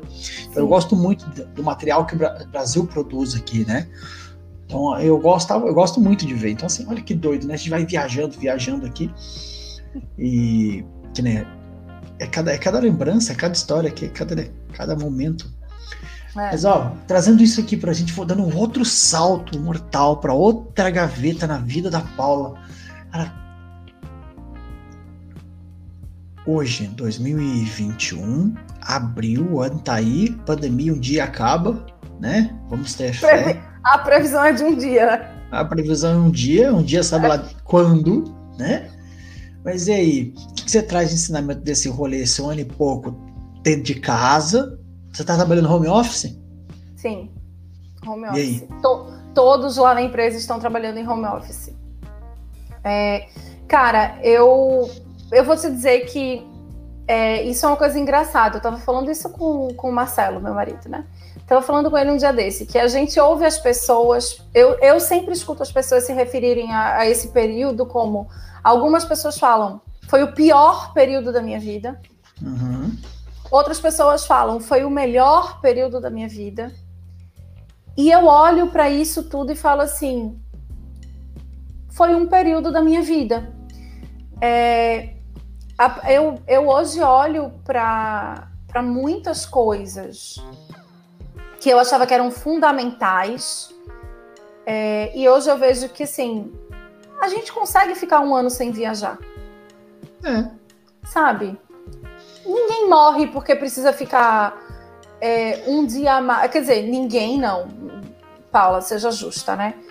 Nenhuma pessoa da minha condição, nenhuma pessoa que tem a minha condição, que tem o, o acesso às coisas que eu tenho, morre Sim. por precisar ficar 15, 20 dias em casa. Não morre. Sabe? É. É, a coisa mais importante que a gente tem na vida é, tem que estar tá aqui na cabeça da gente, sabe? É, se a gente não consegue. E, aí eu volto para aquela minha experiência de morar sozinha e não ter com quem conversar, e ter que ter aprendido a, a conviver comigo mesma, para dizer assim: se eu não tivesse passado por aquilo, talvez eu hoje tivesse me referindo a 2020 como o pior ano da minha vida. E tivesse realmente muito noiada com a questão da pandemia e tudo mais. É, eu acho que é, hoje eu olho para isso com uma naturalidade que eu não olharia se eu não tivesse vivido tudo isso, passado por tudo isso. É, eu acho que é, é triste né, que tantas pessoas estejam sem conseguir trabalhar é triste que a economia esteja sofrendo tanto. É muito triste que a gente tenha uma crise de saúde, uma crise é, é, sanitária. Muito triste que isso seja no mundo inteiro. É, tudo isso é muito triste. Mas, por outro lado, não há nada que eu possa fazer, né, para reverter todo esse quadro. O que eu posso fazer é cuidar de mim e cuidar dos meus da melhor forma que eu posso. É, então, na minha cabeça existe uma hierarquia muito clara, né? Se alguém tem que se expor, esse alguém sou eu, que sou mais nova, que sou mais saudável, e não meus pais, que já são muito mais grupo de risco. É, então, eu, na minha cabeça isso é muito claro, assim, é, é muito natural, sabe? É, é um momento da gente cuidar, é um momento da gente cuidar dos outros, é um momento da gente cuidar da gente mesmo, mas a gente tem que seguir, a gente tem que, que continuar vivendo é, é apenas mais um período. Quando a gente olha na, na dimensão, quando você põe em perspectiva, né, da história da humanidade, quando você põe em perspectiva a história do mundo, do planeta, cara, um ano, um ano é um espirro. sabe? A, a Terra virou de lado e fez pronto, passou. Já foi, 2020, já foi. Se, se bobear, vai mais um. E vai mais um, exato. E, se tiver que ir mais um, cara, vai mais um. Assim, eu acho que tem coisa. É, eu acho que o que a gente precisa fazer nessa, nessas horas é tentar tornar a nossa realidade um pouco melhor. Mas você não vai tornar a sua realidade um pouco melhor fugindo dela. Né? Você não vai. É, a sua vida não vai melhorar porque você foi para um bar beber no final de semana com seus amigos. A sua vida vai melhorar porque você parou e encarou seus problemas de frente. Você começou a resolver esses problemas, sabe? Um a um. Você olhou para um, resolveu um, depois você olhou para o outro, resolveu o outro. E aí você foi resolvendo. E aí você foi melhorando. É assim que você vai melhorar a sua realidade.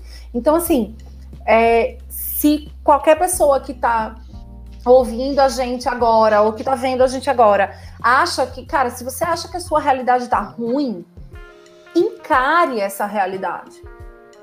Sabe? É a única forma que você tem de sair dela. Você não vai sair dela indo para mais uma balada, ou fazendo mais uma viagem, ou comendo mais um brigadeiro. Você não vai sair da sua realidade fazendo nada disso. Você só vai sair da sua realidade olhando ela de frente, encarando isso, sabe? É muito legal você falar isso, porque é um processo muito de, A gente acaba aprendendo, né? Se desenvolvendo. Você me contou agora há pouco que você vem de um rolê, quase pirou. Você, como é que foi o seu processo para voltar à sanidade? Você foi fazer terapia? O que que tu fez para se ajudar, para cuidar de você, cuidar do seu corpo, da sua cabeça, é, ver que você tem que viver também, não é só trabalho? Como é que você fez? O que, que Cara, fez, assim? É... Fez sentido para você? Então, eu, eu, eu sei que eu deveria ter procurado terapia, tá? Eu, eu sei que eu deveria ter feito terapia. Mas para mim, o que funcionou foi eu parar e olhar para mim, sabe? É, foi eu parar e, e, e, e, entender que, na verdade, assim, eu, eu tentava ser uma pessoa diferente, né? Eu, tent, eu, eu, eu achava durante um tempo eu achei que evoluir, que, que, que melhorar como pessoa, era me transformar numa pessoa diferente. E eu não sei te explicar exatamente quando, nem exatamente o que, mas em algum momento veio um, um, um, uma certeza muito grande dentro de mim que melhorar como pessoa, na verdade, era voltar a ser eu mesma. E eu não sei se, se assim, de repente o papo tá ficando muito abraça a árvore, né? Tá tranquilo, tá tranquilo, tá tranquilo. Mas, mas assim, é, e eu não sei se para quem tá ouvindo vai fazer tanto sentido, mas é que talvez para uma pessoa faça, né? Enfim, é, é que quando, é, quando a gente quando a gente começa, quando a gente percebe que a gente está muito perdido, que eu acho que foi mais ou menos isso que aconteceu comigo, tá? É, eu percebi que eu me perdi. Eu, durante muito tempo, eu tentei ser alguém que eu não era. É, e aí, por eu ter ficado tanto tempo tentando ser essa pessoa, é como se eu tivesse é, eu tenho um amigo que, que faz uma, um, um, paralelo, ele traça um paralelo com a armadura. Né? Ele fala assim: cada vez que você tenta se, se encaixar numa coisa, é como se você estivesse vestindo um pedaço de uma armadura, uma armadura mesmo, daquelas de cavaleiro medieval. Então você coloca um pedaço, depois você coloca outro, depois você coloca outro, depois você coloca. Daqui a pouco você tem tantos pedaços dessa armadura colocados que você não consegue mais tirar a armadura. Então você precisa que uma outra pessoa olhe de fora e tire a primeira peça. E aí essa pessoa tira a primeira peça, dependendo, né, do quão engessado, do quão preso dentro daquela armadura você tá, a pessoa vai ter que tirar mais do que uma peça, tá? Mas é, esse é o papel, esse meu amigo fala, né? Esse é o papel que normalmente o terapeuta faz por você. ele vai tirando as peças da armadura até que você consegue começar a tirar você mesmo. A gente pode chamar aqui essas peças de bloqueios, de crenças, de traumas, Sim. de condicionamento, Sim. de situações que você viveu e foram te moldando ou te podando. E aí você, Exato. às vezes, de dentro não consegue perceber.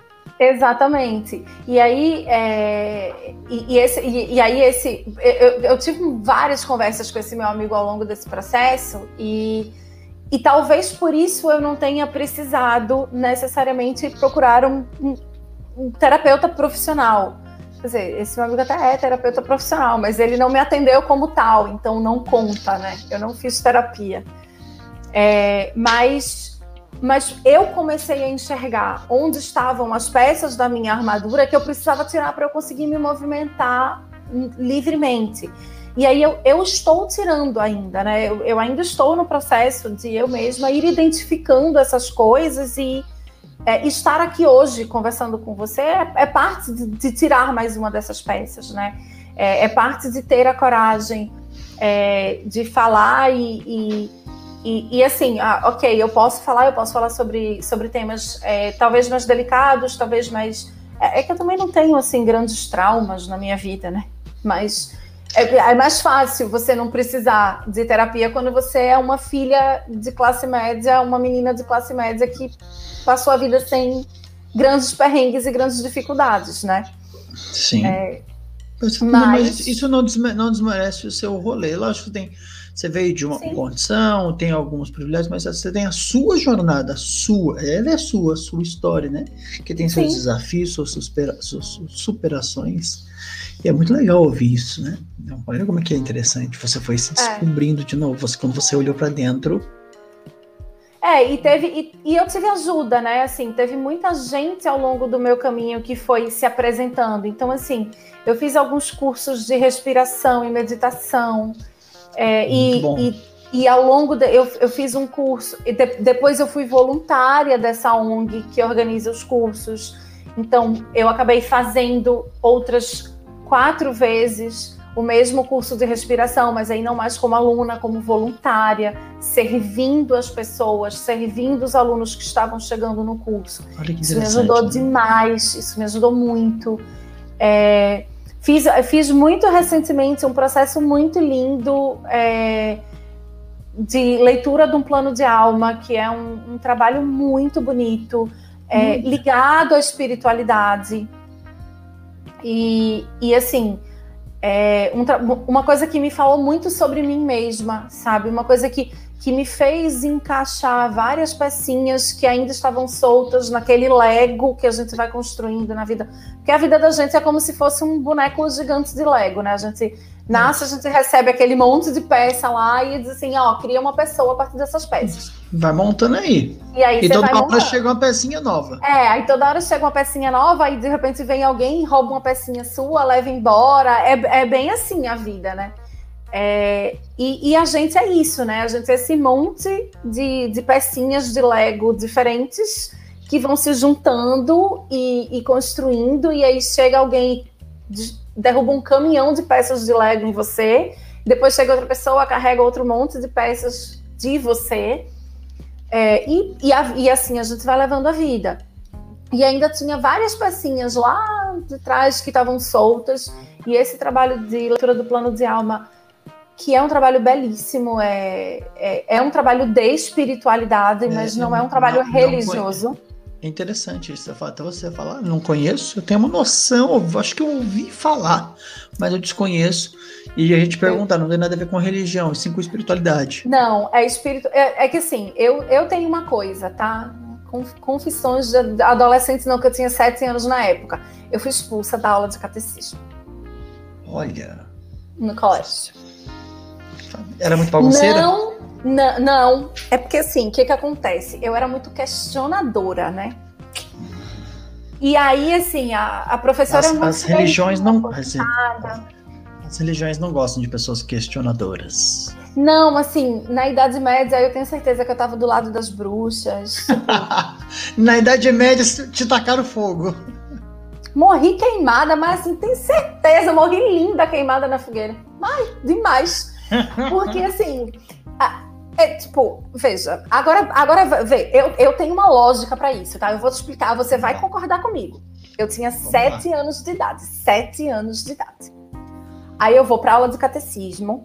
Aí tem toda uma sequenciazinha lá, né, que você estuda no catecismo, que eu já nem lembro mais, porque, né, 30 anos atrás. Aí eu, eu não, sei que não. E quem lembra? É, pois é, tudo bem. Mas enfim, Aí o que, que acontece? A professora lá pelas tantas estava dando uma aula sobre sete pecados capitais. Até aí, ótimo, beleza, né? Um dos sete pecados capitais é qual? A ira. O meu pecado favorito, né? Porque assim, colérica que sou, Bisneta diver... de italianos, né? Bisneta de italianos, filha de uma baiana. Sou colérica, a ira em pessoa, né? Tipo. No, diver... no Divertidamente, o personagem que você mais gosta é o Raiva.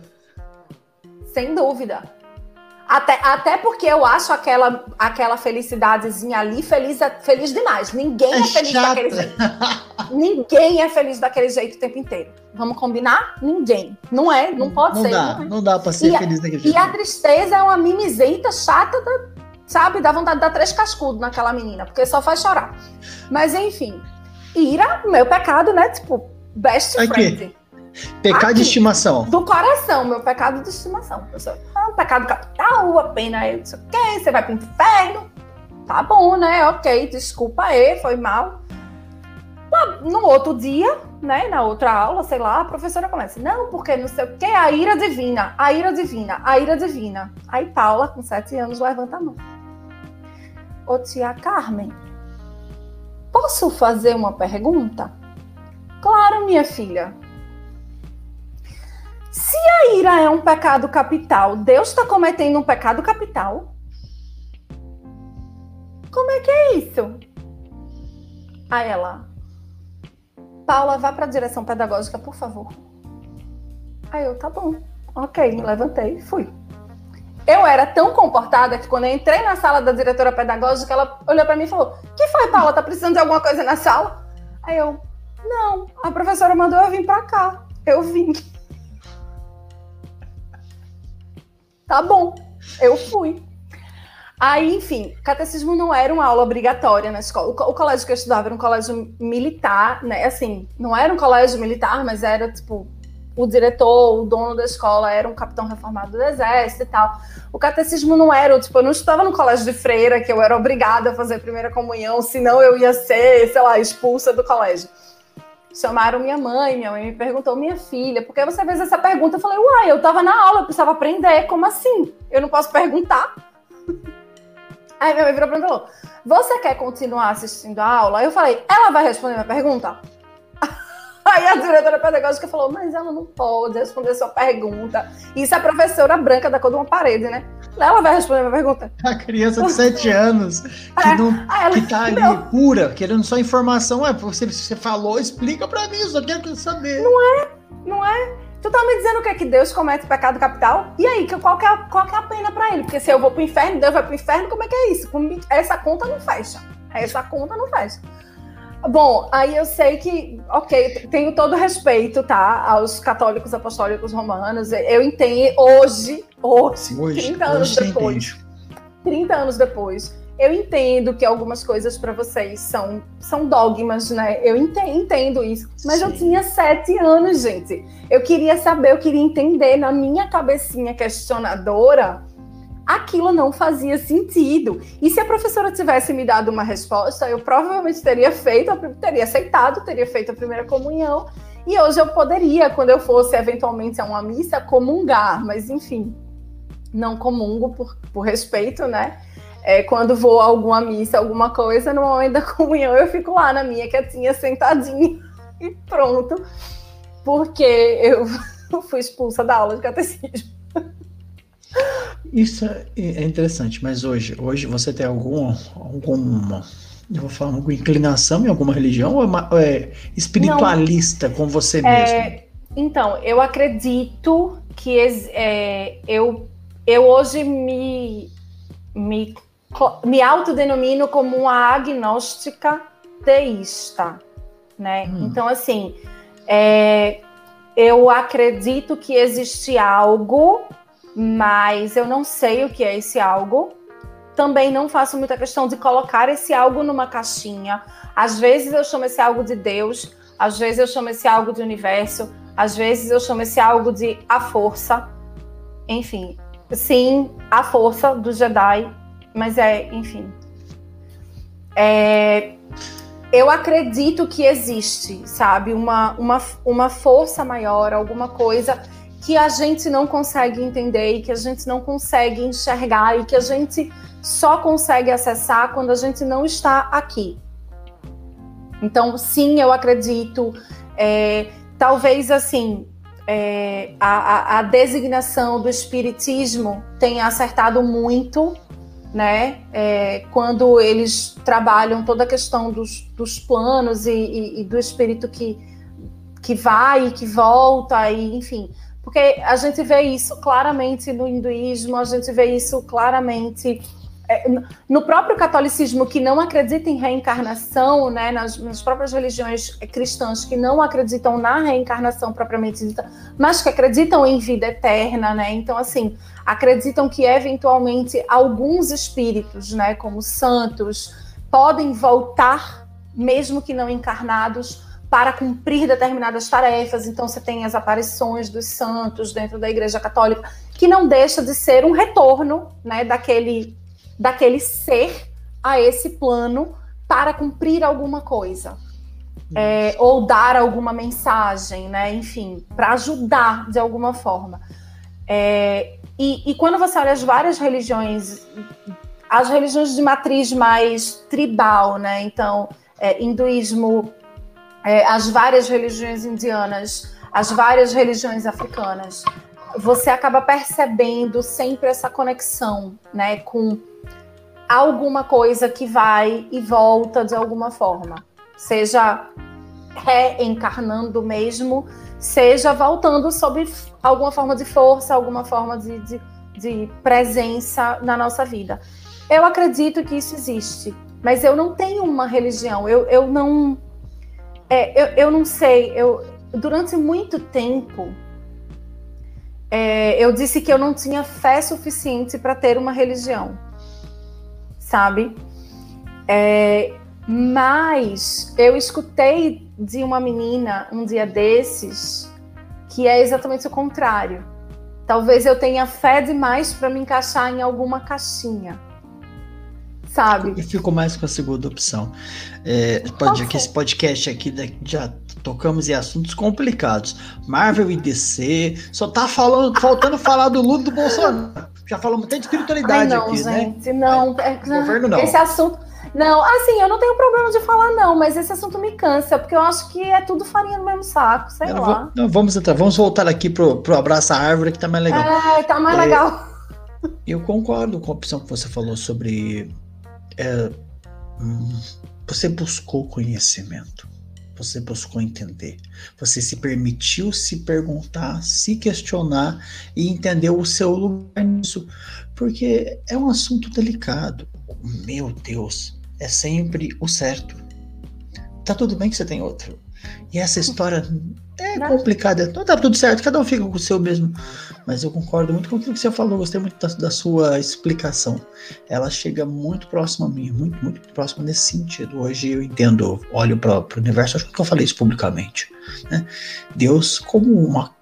Existe, está ali, criou de alguma forma, mas a questão, quando a gente vai falar sobre religião, por mim, de um tempo para cá, eu coloco a minha atenção no hoje que é a única janela de tempo que a gente tem total conhecimento e controle. Como foi feito antes, eu não estava lá, e quem me contar foi que alguém contou, que alguém contou, que alguém contou, que também não estava lá. Então não vou questionar a veracidade. E depois eu não cheguei. Então não sei como vai ser o próximo. Se eu vou subir, vou lá para o servidor, esperar a próxima fase, descer para jogar de novo. Eu não sei como é que vai ser esse rolê. E eu ou de um tempo para cá, vem colocando a minha atenção e concentração, que eu acredito que o ser humano devia aprender isso, na única coisa que ele controla, a vida. Sim. Como ele vive essa vida, como ele entende o que você falou, as armaduras, os bloqueios e as travas que estão impedindo ele de ter uma melhor vida. Porque dá para ficar aqui 50 horas eu você filosofando do que veio antes e que como será depois. E do que vai vir depois, exato. E nenhum dos dois vai estar certo, porque como é que não ah, provar? É, é só. Exato. É segundo a minha exato. opinião, whatever. Exatamente. E eu acho que também, assim, é uma coisa que. Tem, tem uma filosofia que não é exatamente uma religião, mas é meio que uma filosofia que é o budismo, que eu acho que traz alguns conceitos muito interessantes, Sim. sabe? Então, é, eu, eu tento muito abandonar essa ideia de controle. Eu tento muito abandonar essa ideia de que é, a gente consegue influenciar de alguma forma. E, e, inclusive, eu acho que isso acaba tendo uma conexão com a pergunta que você me fez sobre a pandemia. Porque é o seguinte: se essa pandemia tivesse chegado talvez três anos atrás, eu acho que eu seria uma das pessoas que estava piradaça lá. Uhum. Sabe? Porque, porque até muito pouco tempo atrás eu ainda vivia aquela ilusão do controle. aquela ilusão de que a gente controla alguma coisa na nossa vida. E, e, e a verdade é que a gente não controla absolutamente nada. Eu não consigo controlar se eu vou acordar amanhã de manhã a coisa mais básica. Eu não sei se eu vou deitar para dormir e, tipo, acabou. Sabe? Eu não sei. Então, assim, é, não é também aquela lógica de, ai, viva a vida louca. Não, não é vida louca.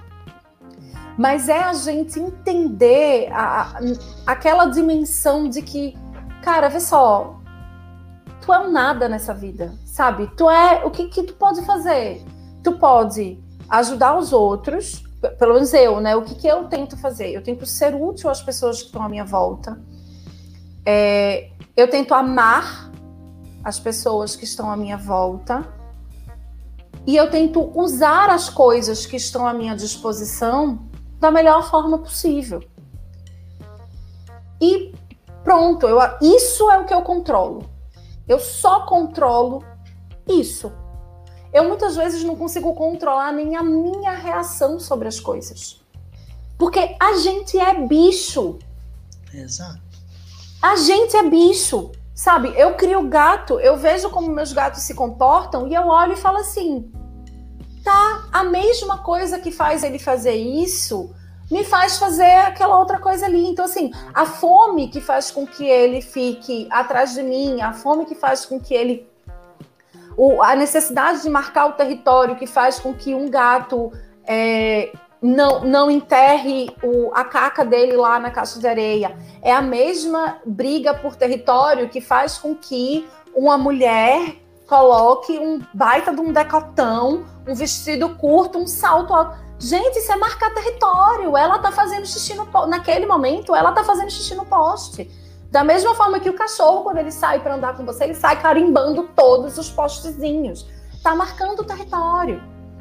Sabe? Então, é a mesma coisa. Naquele momento, aquela mulher não consegue controlar o comportamento dela.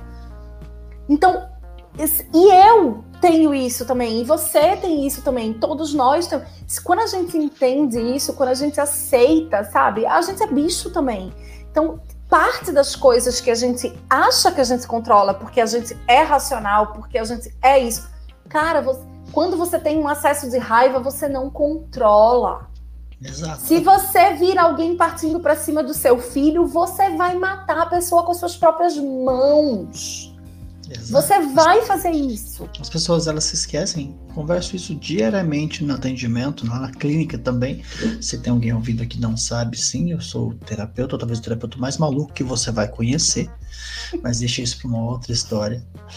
E as pessoas se esquecem que a maior parte nossa ela é emocional. A gente não tem acesso ao HD. A gente tem acesso, talvez, à memória RAM, é. que é só um pedacinho que a gente chama de racional e alguns, algumas escolhas que a gente acha que tem controle e a gente se baliza ali, se baseia naquilo, que eu sou um ser humano racional, tu é um, tu é um ser emocional, você é uma melancia com emoções.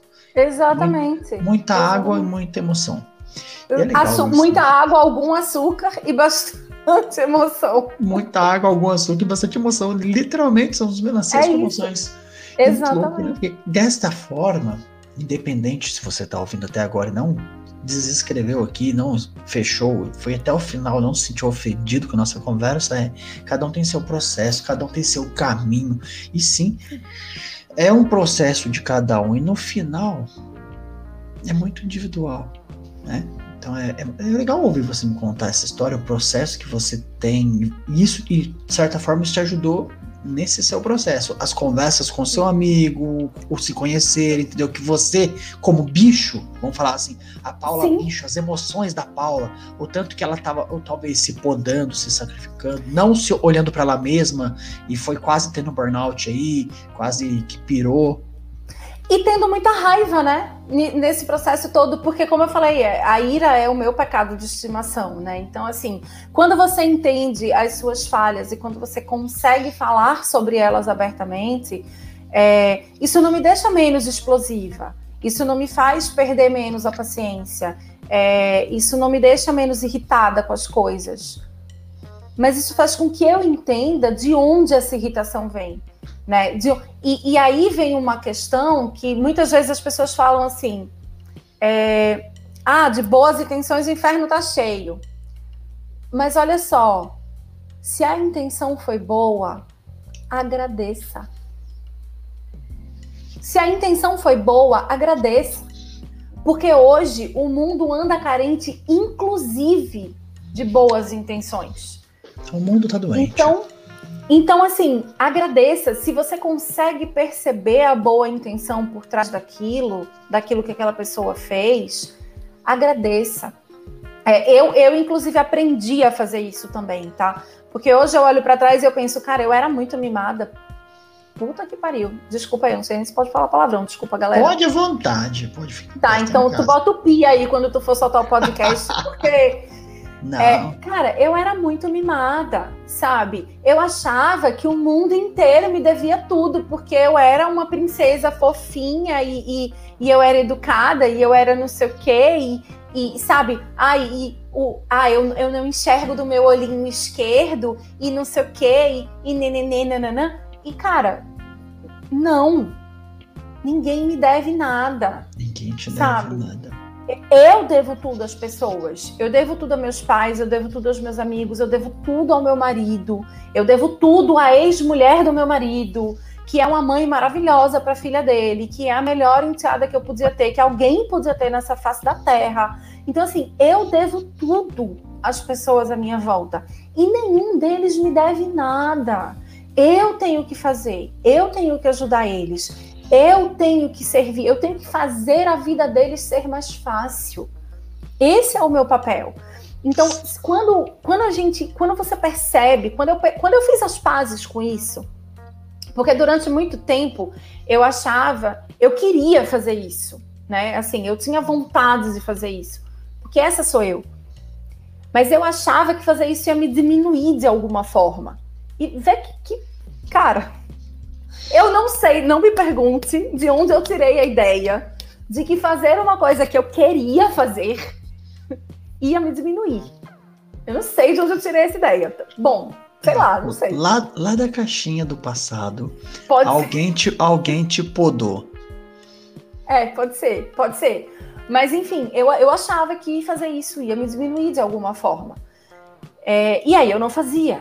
E isso ia me deixando, sabe, sabe aquela coisa assim, você briga com você mesmo porque você quer fazer a parada e ao mesmo tempo você diz para você, não, mas você não pode fazer isso. E cara, é engraçado, né? Porque você nunca fala para você mesma que você não pode comer um bolo de chocolate inteiro. Você nunca fala. Você sempre fala assim: não, você não vai ajudar Fulaninho porque Fulaninho não lhe ajuda nunca. Mas você quer ajudar o cara. Você sabe que a pessoa está precisando. Você nunca olha para você mesmo e fala assim: não, você não vai comer esse pacote de batata frita, né? Porque você tá, tipo, olha a sua pele aí toda estourada. Você nunca fala isso para você mesmo. É sempre assim: não, eu mereço mais um pacotinho de batata frita. Porque eu sou muito fofa. O ser humano é complexo, o ser humano é, é, muito complexo. É muito legal a gente entrar. Eu só não vou aprofundar aqui, porque esse assunto da história, se você quiser fazer mais um, você volta, porque eu tô adorando a gente conversar. É muito bom falar sobre isso. De fato, o ser humano tem esses tipos de comportamentos assim que são. Então, a parte dá um bom bate-papo.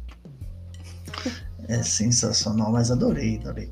Nós já estamos aqui quase duas horas conversando. Adorei, Sim. adorei a ideia. Cara, como foi gostoso isso. Paula, para a gente ir para os finalmente aqui, deixar a gente finalizar esse assunto que tá tão gostoso e tão chato, tem que cortar você aqui, tá tão bom, mas é porque a gente precisa seguir, você tem compromissos. Sim. E hoje, hoje, se alguém quiser te seguir, tem algum projeto, tem alguma coisa na internet, alguém te acha em algum lugar? me acha. Me acha, me acha no LinkedIn, me acha no Instagram. É, é, mas, assim, hoje no Instagram eu, tô, eu, eu, compartilho um pouco mais do meu dia a dia, da minha vida, é, de tentativa de construção de hábitos mais saudáveis. É, e no LinkedIn eu agora estou me organizando para começar a compartilhar um pouco mais de conteúdos sobre produtividade, comunicação interna, é, que são coisas que eu venho estudando mesmo, né? Que eu venho estudando há bastante tempo e, e, e que eu acho que eu tenho algo a contribuir.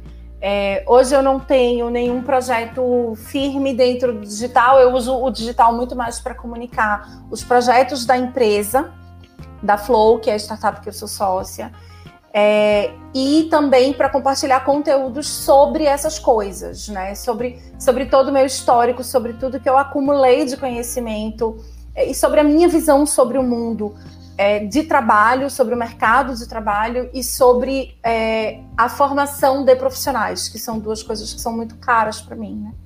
Então, eu venho compartilhando muito mais dessa forma, ainda bastante desestruturado, mas volta e meia dá para trocar umas ideias bem bacanas. Nossa, sensacional. Gente vai, você que tá ouvindo aqui, fala, caramba, o papo tava muito bom, você vai cortar, sabe por quê? Porque, uma, é, está tarde, a Paula já disse aqui que ela tem idade de 192 anos. Sim. Né? E, claro, porque se você gostou, você manda uma mensagem, comenta aqui que você gostou, que eu chamo ela pra vir gravar outro. Quem sabe ela não quer vir falar mais de coisas nerds, ou de espiritualidade, ou juntar tudo, amarrar e fazer uma bagunça só. A gente, a gente, faz uma bagunça, começa, meu, meu marido participa, eu convenço ele a botar a cara, ele participa, ele fala, vocês jogam juntos, aí depois a gente a gente faz um bate-papo assim, meio, meio, meio bagunçado. Show, quando, quando o Benjamin trazer, nascer, você vai trocar fralda no meio do podcast com a oh. gente. Ele faz um. Meu marido faz um tutorial de troca de fralda. Ele troca a fralda do Boa. neném com o neném no braço dele, assim, ó. Ele bota o moleque no braço e troca a fralda, assim. Né? Caraca, eu vou fazer o, o diário de um pai. vou começar com esse rolê. O diário é um rolê todo novo, então eu vou documentar aqui a galera vai dar muita risada, porque é, eu acho é uma experiência nova. A gente tá falando de experiências, de jornada, para mim é uma experiência nova, bastante feliz, bastante na expectativa que ele nasça logo, mas não tão logo, porque ele tem o tempo dele. E tá tudo certo, a gente espera. Que da hora. Eu tenho que agradecer, tenho que agradecer você por essa conversa, tenho que agradecer pela, pelo bate-papo, pela sua disposição. Para você que não sabe, tá aqui ouvindo até o final para conseguir marcar uma hora com a Paula é um parto. Pense em alguém ocupado. Mas foi um prazer, tenho só que agradecer, agradecer pela conversa. Fica aqui aberto outros convites para você voltar, porque foi sensacional. E eu adorei a ideia do seu estilo de ver o mundo, é muito, muito legal. Você que está aqui, perdeu alguma coisa, volta, assiste depois, pega esses sites. Tem um eu quero fechar, mas antes de fechar, preciso te falar, tem uma frase que tem uma palavra que está pulsando aqui muito, que é o servir. A Paula veio para servir. Bem isso, né? Sim. Sim, e eu só posso te agradecer. Obrigada por essa oportunidade, pelo bate-papo, pelas perguntas maravilhosas. É, eu estava com muito medo no começo, mas agora, quando você me convidar, cara, em breve a gente vai ter um probleminha difuso aí, né? Que pode ser que eu esteja umas horinhas na frente, mas, ah, mas aí fica um pouco mais fácil, porque vai ser mais tarde para mim, mas vai ser mais cedo para você. não vai atrapalhar as horas de sono do Benjamin. Então. a gente vai fazer um, um, uma rede de apoio aqui, porque aí a mãe cuida do Benjamin lá, eu venho faço as coisas aqui, eu cuido lá, ela faz as coisas delas aqui e assim vai. Pronto. Beleza. Temos uma rede de apoio. Gratidão, querida. Muito obrigado. Só tenho que agradecer. Para você que está assistindo aqui, você que participou, muito obrigado. Para quem assistiu ao vivo, para você que ouviu a gravação, saiba que você sempre pode vir participar, trazer perguntas e me ajudar a cavar a história do convidado. Então, você pode assistir no YouTube ao vivo e a agenda está sempre lá no Instagram. Segue lá Segue, vou deixar aqui o perfil da Paula para você seguir. Tá aqui também embaixo se você estiver vendo no YouTube. Se você estiver vendo, estiver ouvindo essa gravação, você pode pesquisar no Instagram, você nos encontra lá. Acompanhe a gente, toda semana tem a lista dos entrevistados, das pessoas para te bater esse papo aqui. Tá certo? Muito obrigado, Paula, gratidão. Brigadão. E para você que até aqui acompanhou a gente, eu quero agradecer e dizer que eu vejo você lá no próximo programa. Valeu!